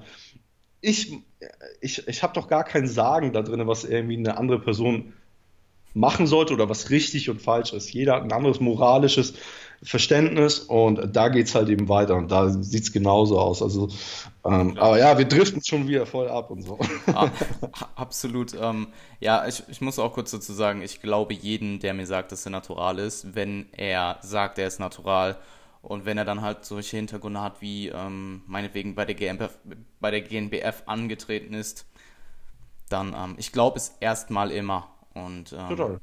ja, Bestes Beispiel ist, halt ist, auch Jared. Wie viel wog Jared? Ich glaube, Mike hat mir erzählt, er wog 92 Kilo oder so auf seine Körpergröße. Ich glaube, er ist 1,79 oder sowas, irgendwie so in die Richtung. Und ich meine, guck dir, wie der Typ aussieht. So. Total. Man, es gibt halt einfach eben Leute, ähm, die so unnormal sind, dass man sich das einfach eben nicht vorstellen kann. Und dadurch werden dann halt eben so die Schlüsse gezogen, weil man sich das einfach, ja, gar nicht will, weil es einfach gar nicht in deiner Welt irgendwie vorkommt. Ja, ist genauso, ich habe gestern, das driftet jetzt auch schon wieder ein bisschen ab, ich, ich gucke mir gerade so eine Doku über das Universum an. Ja? Mhm. Und das Universum, es hat so viele Dinge, was der menschliche Verstand einfach gar nicht verstehen kann, wenn du dir versuchst, das visuell vorzustellen. Mhm. Deswegen werden da halt eben ganz, ganz viele Analogien oder ähm, Verhältnisse eben runtergerechnet. Ja? Ähm, war, und das ist genau dasselbe, wenn es halt eben so eins zu eins auf Steroide irgendwie bezogen wird. Wenn so ein 19-Jähriger wie Joshua ankommt, äh, der so krass aussieht, wie, wie du noch nie einen Menschen in deinem Leben gesehen hast, außer die Leute, die auf Steroide sind, dann ziehst du sofort irgendwie diese, diese, Korrelation, dass es kann gar nicht anders sein. Ja? Aber ich meine, es gibt immer irgendwelche Freaks ja? und ich glaube, es wird in Zukunft immer krasser und krasser. Erst recht, wenn es halt eben so um Athleten geht. Ja. Ähm, Sport wird immer mehr zum Entertainment-Produkt und je mehr Geld irgendwie in Entertainment drin ist, desto mehr werden halt eben auch gewisse Bereiche einfach gezüchtet und gefördert. Und die Wahrscheinlichkeit ist dann natürlich auch größer, dass dann halt irgendwie so eine Freaks irgendwie auftauchen, wie Usain Boat. Wie würde Big Ramy natural aussehen? Alter Schwede, ey. Stell dir das mal vor, Mann. Also wirklich. Und er ist ja, er ist ja nicht mehr, er ist ja nicht mehr der Einzige, der so viel gewogen hat in, in, in, der, in der ganzen Laufbahn von Bodybuilding. Ich glaube, er ist schon der Schwerste. Ich glaube. Ich habe gestern hier bei Nick Strength of Power, der YouTube-Channel, der hat nämlich auch mal die, die fünf massivsten Bodybuilder hat der halt eben raufgebracht. Da gehörte Big Ramy nicht mehr dazu. Das ist schon echt krass. Aber Stage, Stage Weight oder allgemein Stage Weight. Irgendwann. Es, gab, es, gab, es, es, gab mal einen, der, ich kann mir die Namen nie merken, ne? Es gab mal einen, der war halt eben auch six foot two, ja. Und das hing natürlich dann aber auch eben in, äh, mit, mit der Proportion ja, okay. im Allgemeinen zusammen. Mhm. Ne? Ähm, oder so Lou Ferrigno, der war halt eben auch unglaublich groß ja. äh, für für das Verhältnis, was eigentlich Bodybuilder sonst immer sind. Ja. ja. Und dann ist natürlich klar, dass dann halt eben so die Muskelmasse mit einhergeht. Ähm, und der eine Typ, der war, glaube ich, irgendwie auch 320 Pfund oder irgendwie sowas. Ja. Also so in Bereiche gegangen, die halt eben auch absurd waren und so. Na, aber ich meine, wenn man jetzt so jemanden wie Big Ray mir anguckt, der bringt natürlich auch eine ganz andere Conditioning mit als die Leute von damals. Das muss man auch eben bedenken. Ne? Wie also, Big Ramy nicht 340 Pfund oder so? Nee, ich glaube, Stage Weight war es 300, wenn ich mich nicht täusche. Ich war, ich, ich ja. weiß. Wir also, sollten aufhören, darüber zu reden. Ja, total, total. Ah, ja. und alle, alle gucken nur hier und hören uns zu und denken so, was labern die für einen Scheiß die ganze Zeit? ähm, Stell dir vor, wir hätten intuitives Essen noch mit reingenommen. da hätte ich aber einige kluge Sachen sagen können. vermute ich zumindest, dass sie klug sind. Ob die wirklich irgendwie einigermaßen intellektuell sind, ist aber dahingestellt. Halten wir uns vielleicht fürs nächste Mal fest. Ja, total. Ähm, ich wollte noch über Strategien reden, bestmögliche Strategien, deinen eigenen Pro Prozess möglichst objektiv zu beurteilen. Und was denkst du, was sind Fehler oder Fallen, die ähm, ja, man primär vermeiden sollte, wenn man sich eben selber coacht? Ähm, das ist eigentlich relativ einfach, weil ich glaube, es gibt ein übergeordnetes Ding, was alles dann irgendwie so negativ beeinflussen kann. Und das ist die Emotionalität, die dann eben sehr, sehr schnell mit reinspielt. Ähm, was natürlich auch Sinn macht. Also ich sag mal, Absolut. du steckst in deiner eigenen Haut. Ja. Wenn du nicht emotional irgendwie mit dir selbst umgehen würdest und, und ähm, auch ein bisschen, bisschen auf dich selbst achtest, ja, dann würdest du einfach rausgehen auf die Straße, einfach über Rot gehen, weil ist ja scheißegal, ne? Ist ja, ist ja alles scheißegal. Ne? Und daher ist ja so, dass wenn du, wenn du ein bisschen gewisse Ziele hast, gewisse Ambitionen hast, steckt natürlich immer irgendwie eine subtile Art von Emotionen damit drin oder sogar wirklich eine stark präsente Art. Und wie wir alle aber auch wissen, kann es selbst bei sowas wie Diskussion, ähm, wenn es ins sehr stark emotionale abdriftet, sind Emotionen, wir kennen das sicherlich alle, ähm, nicht wirklich sehr produktiv. Ja. Da ist dann am besten immer mal so fünf Minuten Pause zu machen, ähm, fünf Minuten einmal wirklich tief ein- und ausatmen, an die frische Luft gehen, zurückkommen, dann weiß man, okay, mein Kopf funktioniert jetzt wieder besser. Jetzt können wir uns hinsetzen und einigermaßen ordentlich miteinander reden. Genau dasselbe ist es halt eben auch so, wenn du Daten irgendwie objektiv wahrnehmen willst und angucken willst. Wenn du stark emotional ähm, ja, eingebunden bist in, den, in, die ganze Sache, dann wirst du Dinge irgendwie interpretieren, die vielleicht auch gar nicht da sind. Wir kennen das alle von irgendwie den Mädels, die dann sagen, oh, ich sehe so fett aus heute, ja, und das, das ist gar nicht mal nur auf Mädels bezogen es gibt ja. mehr Männer, die genauso sind, aber wir alle kennen dieses, dieses Beispiel halt eben so, ja, dass es Mädels gibt, die dann eben sagen, ich sehe heute wieder so fett aus. Und das ist aber nur anhand von der, von der Tagesform, im Sinne von äh, der, der äh, emotionalen Tagesform. Ja. Sind vielleicht irgendwie nicht in, in der besten Stimmung, morgens aufgewacht, bisschen fertig und so, gucken dann auf sich und dann ist so, oh Mann, ey, nee, heute ist scheiße. Ja. Und dann aber wiederum vielleicht der nächste Tag, halten vielleicht sogar ein bisschen mehr Wasser, ja, aber sind halt eben viel, viel besser gelaunt und viel energetischer und gucken sich selbst an und so, oh, heute, siehst du, heute siehst du fresh aus, weißt du? Und äh, das ist das beste Beispiel, dass wenn, wenn du dieses Mindset irgendwie hast ja, und das dann überträgst mit selbst auf deinen eigenen Progress gucken, wenn du dir dann irgendwie so Bilder anguckst, und dir diese anguckst, wenn du vielleicht nicht in der, in der besten Verfassung bist, mhm. wirst du vielleicht auch Dinge sehen, die vielleicht auch gar nicht da sind. Deswegen ist auch, bin ich der absoluten Überzeugung, dass es immer ganz gut ist, eine zweite Meinung auch reinzuholen, weil manchmal siehst du Dinge, die wirklich gar nicht existieren. Ja.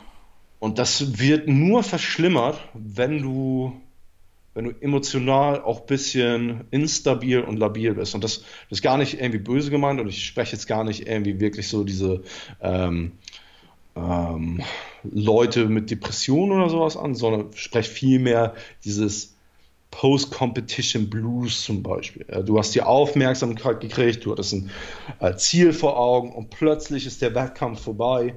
Weißt du, du verlierst irgendwie so ein bisschen deine Conditioning, kannst dagegen aber auch nichts zu machen, weil erstens weißt du, dass du es machen musst. Ja äh, um dann wieder produktiv zu gehen. Und zweitens, du hast ja auch nichts mehr, warum du das unbedingt wirklich so in dieser Conditioning halten solltest, weil kein, kein Wettkampf mehr da ist, ja. Und selbst nach einer Woche nach dem Wettkampf siehst du höchstwahrscheinlich noch bombastisch aus. Bombastisch. Aber weil du allein schon in diesen Normalzustand reingeraten bist, wie du vorher aussahst, auch wenn du dich viel beschissener gefühlt hast, wirst du höchstwahrscheinlich auf dich selbst gucken und denken, oh Mann, ey, ich werde jetzt immer fetter und fetter und ich sehe schon schrecklich aus. Und selbst wenn du dann irgendwie so fünf oder zehn Kilo drüber bist und immer noch besser aussiehst als 90 Prozent der Bevölkerung, rein vom körperlichen, von der körperlichen Komposition, ähm, dann wirst du sicherlich schon Dinge da sehen, wo andere Leute denken würden, alter Schwede, für den Körper würde ich, würde ich töten. Ja? Und du beschwerst dich jetzt schon, dass du irgendwie fett wirst. Ähm, und von daher ist es ganz, ganz wichtig, dass du da dann irgendwie dein Mindset in eine andere Richt Richtung katapultierst. Und ich sage immer zu meinen Physikathleten, dass wenn die Off-Season anfängt, dann will ich, dass du ein Performance-Athlet wirst. Hm. Wenn wir in der Competition-Season äh, sind, dann bist du ein Physikathlet. Ja, mit Posing, du wirst dünner, du, du ja, fokussierst mehr alles anhand deiner, um, dein, um dein visuelles Bild. Hm. In der Off-Season will ich aber viel mehr, dass du dich anhand deiner Performance orientierst. Ja, wenn du deinen Fokus von einer Sache auf eine andere Sache orientierst, fällt es dir auch viel leichter, mental damit klarzukommen, als wenn du nichts anderes mehr hast. Das ist genau dasselbe, wie wenn, wenn du versuchst, eine Gewohnheit abzulegen. Sagen wir jetzt mal, ich glaube, nicht viele von unseren oder deinen Hörern ähm, rauchen, aber ich glaube, viele können sich das irgendwie so einigermaßen vorstellen. Dass wenn es irgendwie jemanden gibt, der rauchen, äh, raucht und sagt, okay, ich muss jetzt aufhören mit Rauchen. Ich will jetzt aufhören mit Rauchen. Ja, und ich höre morgen auf dann wird es bestimmt viel schwieriger fallen für, dieses, äh, für diese eine Person, einfach so von heute auf morgen mit Rauchen aufzuhören, anstatt wenn er das mit einer anderen Gewohnheit austauschen würde. Wenn er jetzt sagen würde, okay, jedes Mal, wenn ich irgendwie äh, das Verlangen nach einer Zigarette habe, werde ich mir jetzt anfangen, Kaugummis in den Mund zu stecken. Ja?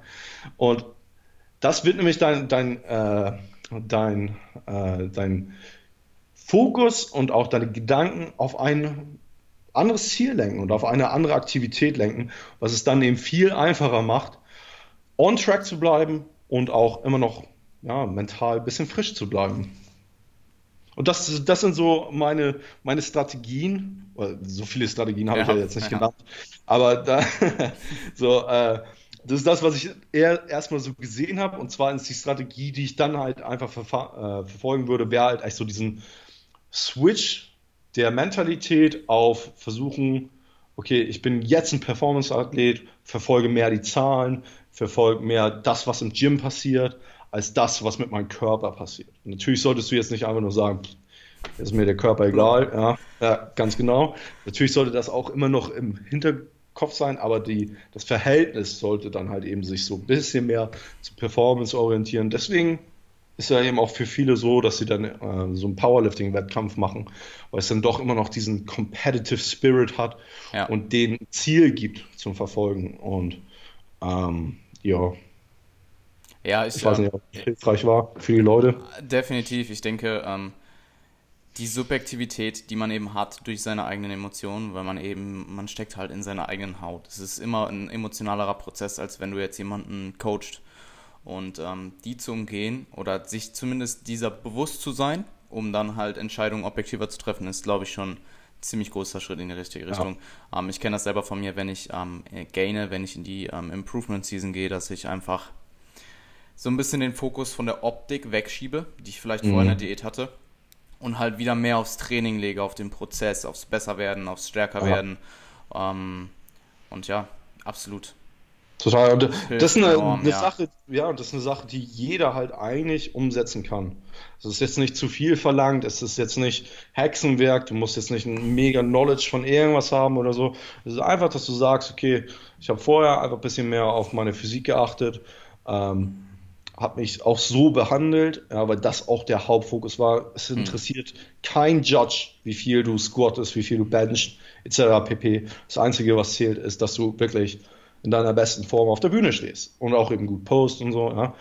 Aber in der Offseason interessiert das kein, wie hm. viel, wie du auf der Bühne aussahst, wie du post, ja, sondern da zählt es halt eben so, ja, vielleicht dann irgendwie ein bisschen Progress im Gym zu machen, weil damit ist fast schon garantiert, dass du dann eben auch ähm, für die Competition, für die nächste Comp-Season auch Progress gemacht hast. Und ja, wie gesagt, ich glaube, dass der, der Switch nicht zu viel verlangt ist, ist kein Hexenwerk und das kann jeder halt irgendwie schnell machen, schnell für sich irgendwie adaptieren.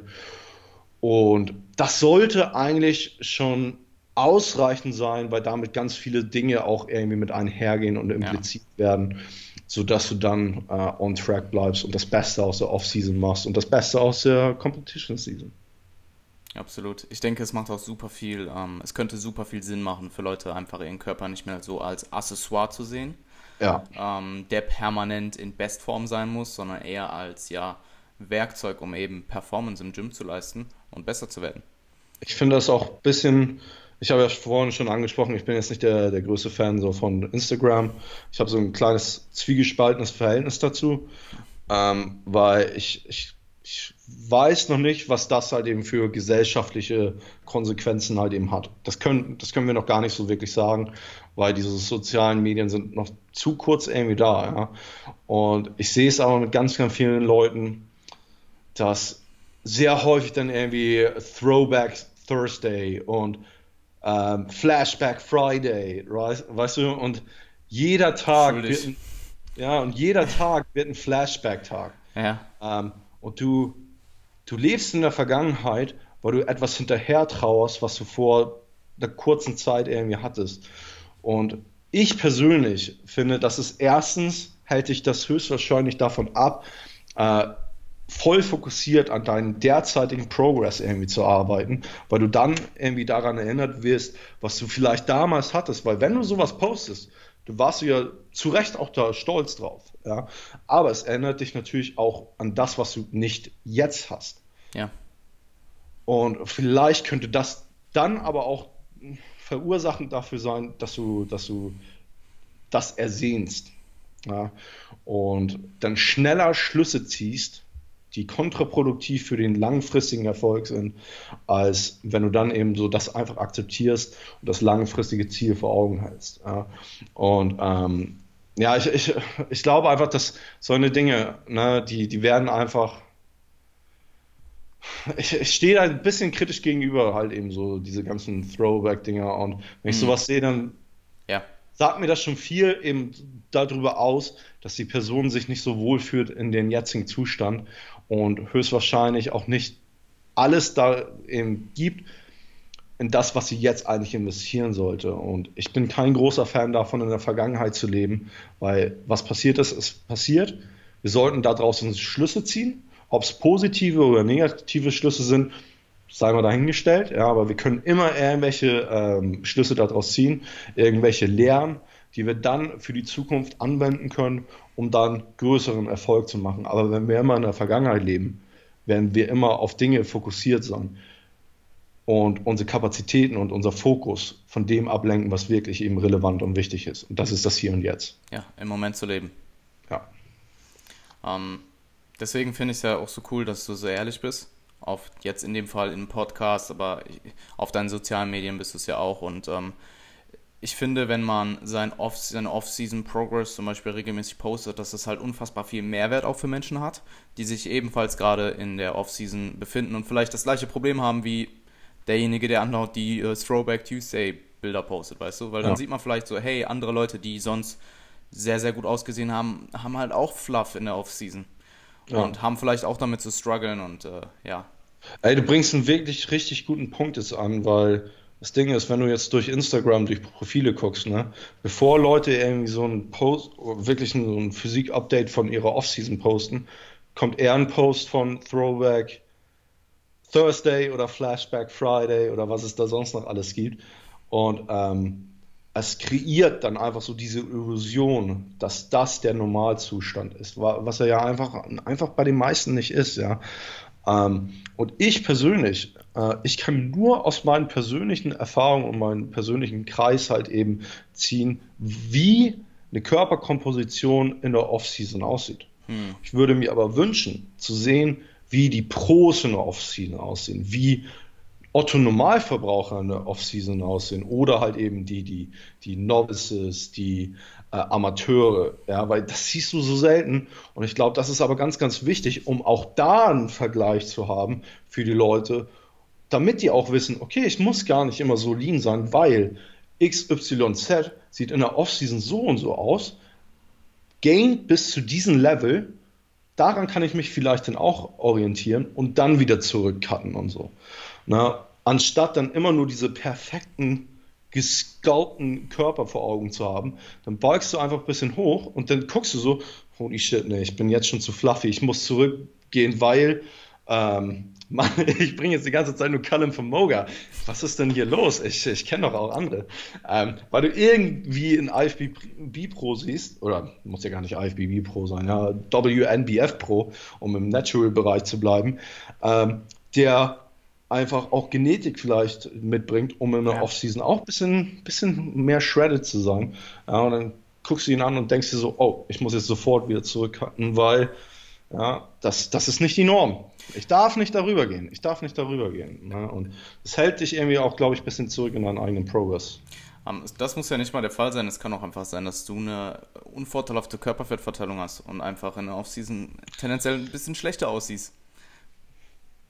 Also ich, ich habe, Mann, das, das, was als allererstes geht bei mir, sind die Apps. Ne? Und das, was als allerletztes kommt, sind die Apps. Ja? Und das ist absolut unvorteilhaft für das, was das perfekte Männerbild in unserer Gesellschaft jetzt gerade ist.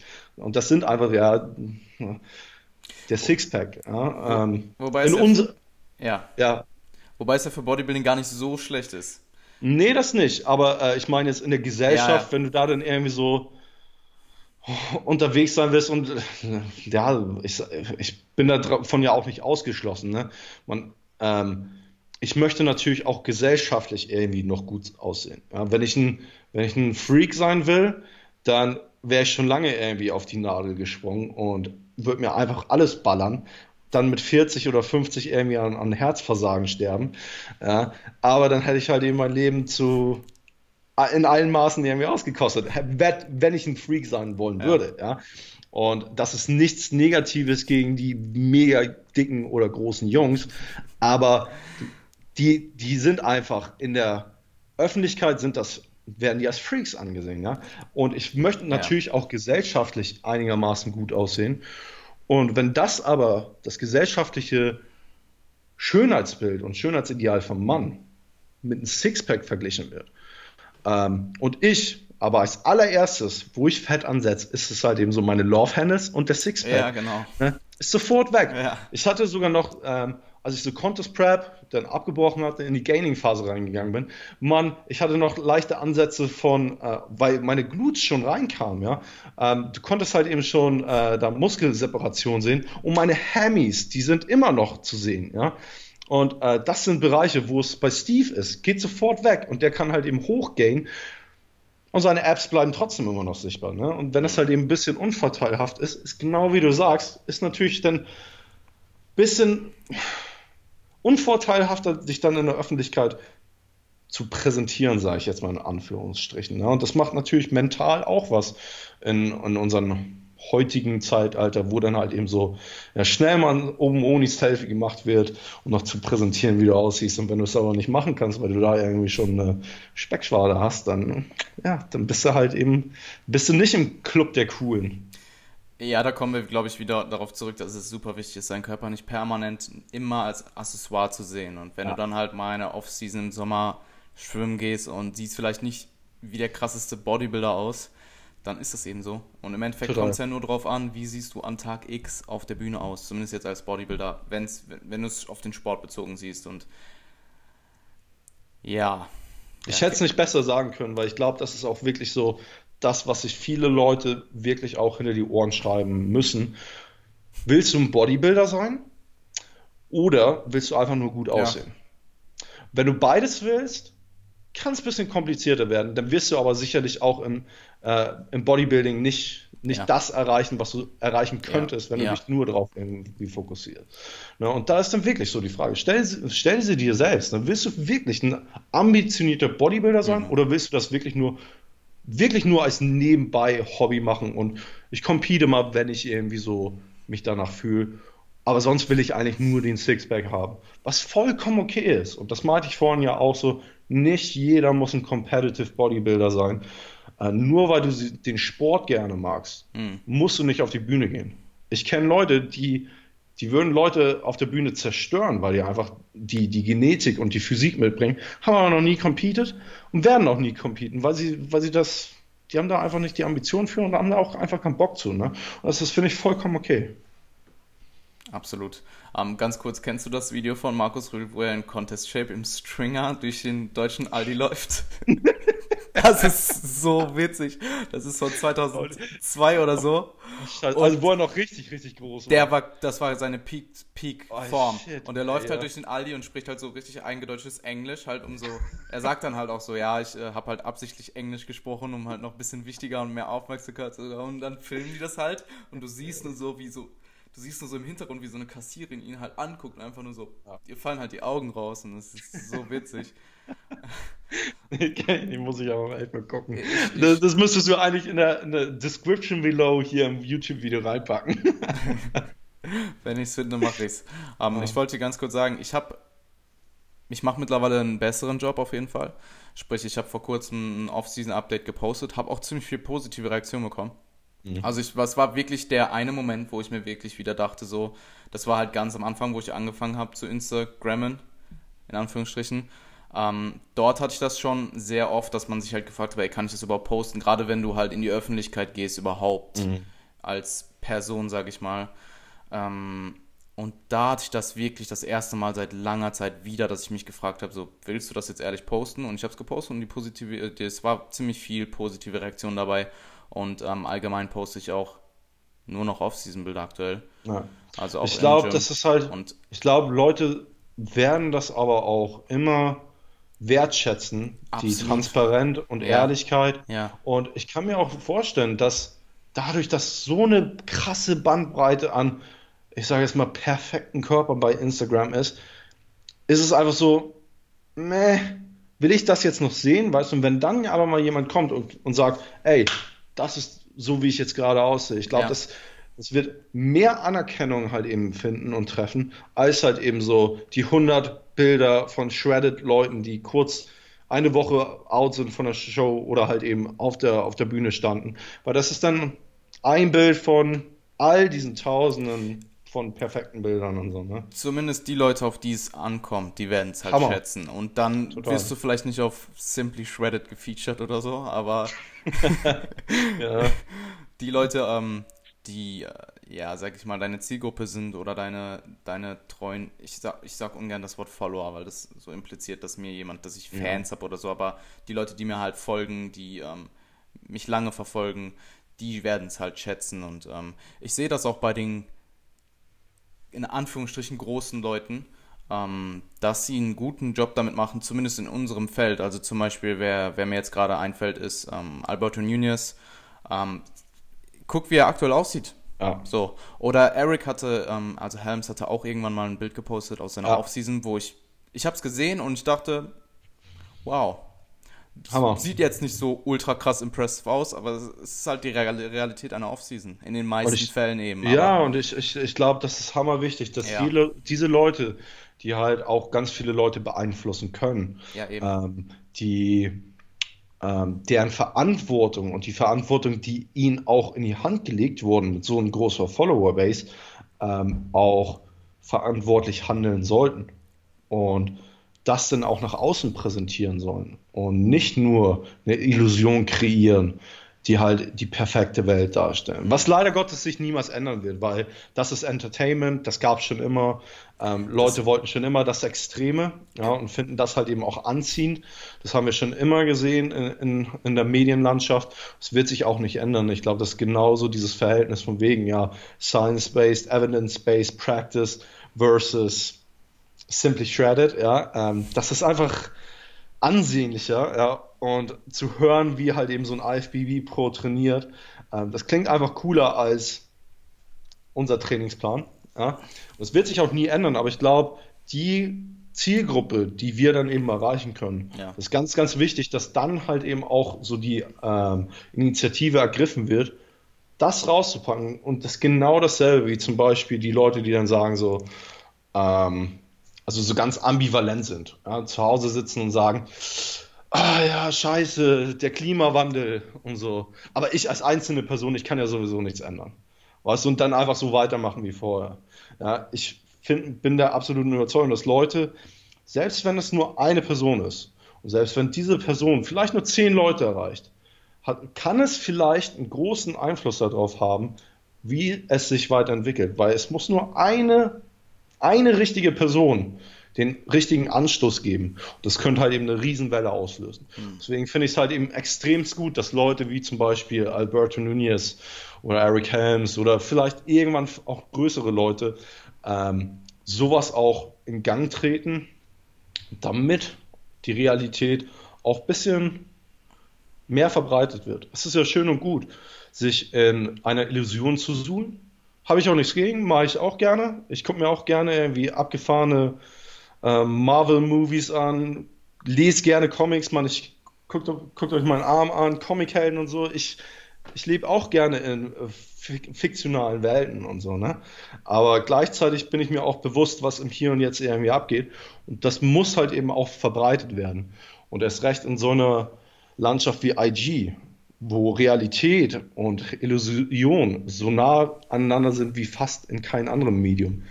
Es ist, glaube ich, ganz, ganz wichtig, dass das halt eben so auch separiert werden muss und manchmal auch irgendwie so aufmerksam gemacht werden muss, dass es immer noch einen Unterschied dazwischen gibt. Ja, absolut. Und ich glaube, wenn auch langsam, zumindest in unserer Szene, geht das Ganze in eine ganz gute Richtung. Ja. Also ich glaube, es war schlimmer schon teilweise. Und es ist auch irgendwo die menschliche Psychologie, dass man sich eben immer nur in seiner besten Form, bestmöglichsten Situation darstellen will. Hammer. Und ähm, ja, aber es ist halt eben, wie du schon gesagt hast, nicht immer die Realität oder nie die Realität. Nie ist vielleicht nicht immer, trifft es besser. Ja. Und, Und selbst, ähm, selbst die Realitätsposts sind ja immer noch ein bisschen verändert zum Positiven. Oftmals. Also ich, ich, ich glaube nicht, dass ich jemals eine, eine Webcam auf mein Bild irgendwie jagen werde, wie ich dann irgendwann mal einen Abend einfach mich da auf mein Bett hinlege, mit ganz, ganz viel Essen, oben ohne, mir den Bauch voll jag und jeder kann zugucken. Das, das wird niemals passieren, ja. Also, also da, da wird es dann eher passieren, dass ich davon Selfie nehme, Bauchmuskeln anflex ja, und den dann hochlade, dann sieht das so aus, so, ja, oh geil, ey, der frisst hier alles, ja, und sieht alles immer noch gut aus. Aber so, wie es dann wirklich, wirklich aussieht, ja, selbst wenn ich die Situation festgehalten habe, ist sie dann ja immer noch ein bisschen verschönert, als wie sie dann in tatsächlicher Realität ist. Jetzt wissen wir, wie ein typischer Abend bei Pascal Flor in Berlin aussieht. jeder Abend, ey, jeder Abend. Alles klar. Ähm, Pascal, zwei Stunden, zwölf Minuten. Ja. Vielen Dank für deine Zeit auf jeden Fall erstmal und ähm, ich würde dir jetzt die Möglichkeit geben, alle eure Social Media Links, Produkte, wie auch immer, was du möchtest, zu pluggen. Ähm, wo können Leute euren Content finden, deinen Content finden und ja. Total. Erstmal danke, Jan, dass du mich irgendwie so lange ertragen hast und erst recht diejenigen, die es bis jetzt geschafft haben. Ihr werdet das wohl jetzt auch noch schaffen, ein, zwei Minuten mir zuzuhören, wie ich halt eben schöne Plugs raushau, wo man uns finden kann. Also übergeordnet natürlich unsere Website revivestronger.com. Dann findet man uns natürlich auf allen Social Media Plattformen, Facebook, Instagram. Bei Instagram ähm, handelt Steve unsere Revive Stronger. Ähm, Instagram-Account, dann gibt es meinen privaten Instagram-Account auch, Pascal underscore Floor müsste das eigentlich sein. Ähm, ja, wenn man irgendwie Bock hat, ab und zu mal irgendwelches, irgendwelche Posts von mir zu sehen. Ich poste nicht so häufig. Manchmal haue ich mal eine Story raus. Ähm, das ist aber oftmals irgendwie un, unnötiger Kram. Ja, aber wenn man, wenn man das irgendwie mag, dann kann man mir gerne, gerne da folgen. Wenn man sonst irgendwie eine Frage oder so hat, kann man mir da auch irgendwie gerne schreiben. Ähm, ansonsten, wie gesagt, bei Facebook, auch revivestronger.com. Wir haben auch da eine Facebook-Gruppe, die sehr aktiv ist. Ja. Da muss man drei Fragen auch beantworten, um reinzukommen. Wir halten das auch sehr exklusiv, weil wir dann nicht einfach nur Larifari oder Spam-Posts haben wollen.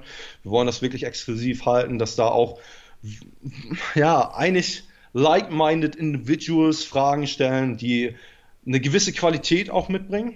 Hm. Ähm, das ist eine Facebook-Gruppe, die auch revivestronger.com heißt. Dann organisieren wir auch noch ein Seminar in London, habe ich ja auch schon gesagt, am 14. und 15. Juli, wo wir Mike Israel und Jared Feather von, von Renaissance Periodization rüberbringen. Äh, zwei Tage, der erste Tag ist nur Seminar, zweiter Tag ist für VIPs only. Äh, der Ticket Sale geht am Montag los und ist limitiert, also first come, first serve.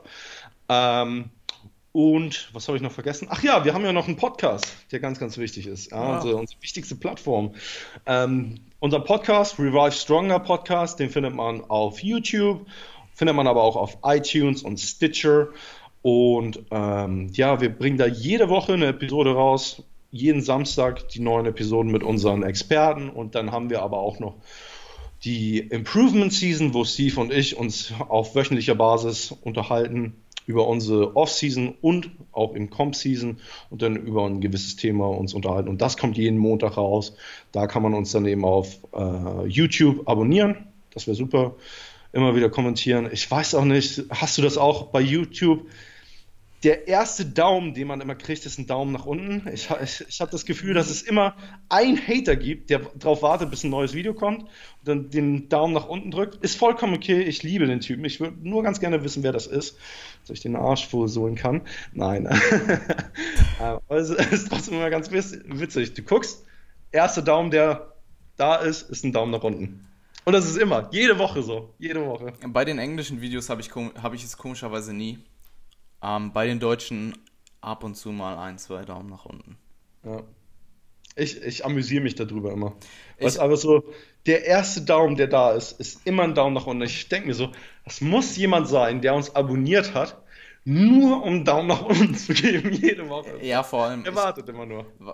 Ich habe es eh nie verstanden. Also, wenn es jetzt ein Video geht, wo es so offensichtlich halt, wenn es offensichtlich ein falsches Video ist, jetzt was weiß ich, irgendwie irgendjemand verprügelt jemand anderes, was wird auf YouTube hochgeladen, wenn du dann einen Daumen runter gibst. Ist legitim, aber ich habe noch nie ja. wirklich verstanden, wie man bei Content, außer es ist halt extrem daneben, wirklich aktiv Daumen runter gibt. Das habe ich nie gemacht und das habe ich auch nie verstanden. Ich, ich, auch nicht. Und ich meine, alles, was wir halt eben produzieren, ist, ist frei zur Verfügung. Also ich meine, das, das sind Dinge, die, für die andere Geld verlangen.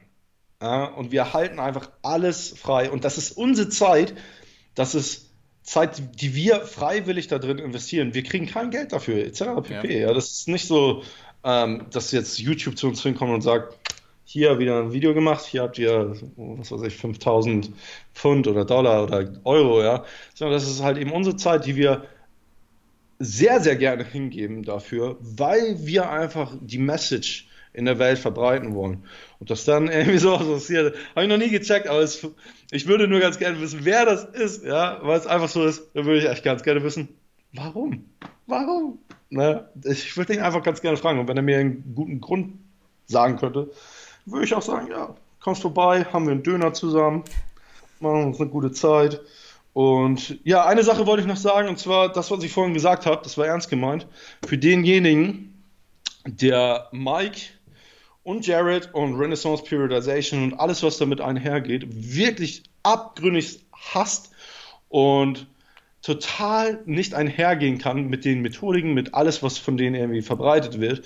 Und mir das aber auch wirklich beweisen kann, dass es so ist und nicht nur einfach gesagt ist, um ein freies Ticket irgendwie zu kriegen, dann bin ich sehr, sehr bereit, wirklich ein Ticket für diese Person zu geben, um den Horizont zu erweitern und ähm, ja, um die einzuladen, um mit der sich zu unterhalten und so.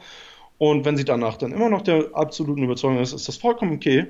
Ich möchte dieser Person dann einfach nur eine Möglichkeit geben, ähm, ja, den Horizont zu erweitern und dann auch nochmal den Eindruck persönlich vor Ort irgendwie zu machen und vielleicht ja, das Verständnis dafür dann eben auch persönlich von der Person zu haben und nicht nur irgendwie über online und so. Und da bin ich wirklich, ich stehe zu dem Wort und ähm, ja, falls jemand das hört und sich irgendwie angesprochen fühlt, gerne Jan kontaktieren oder mich kontaktieren in before 20 Mails.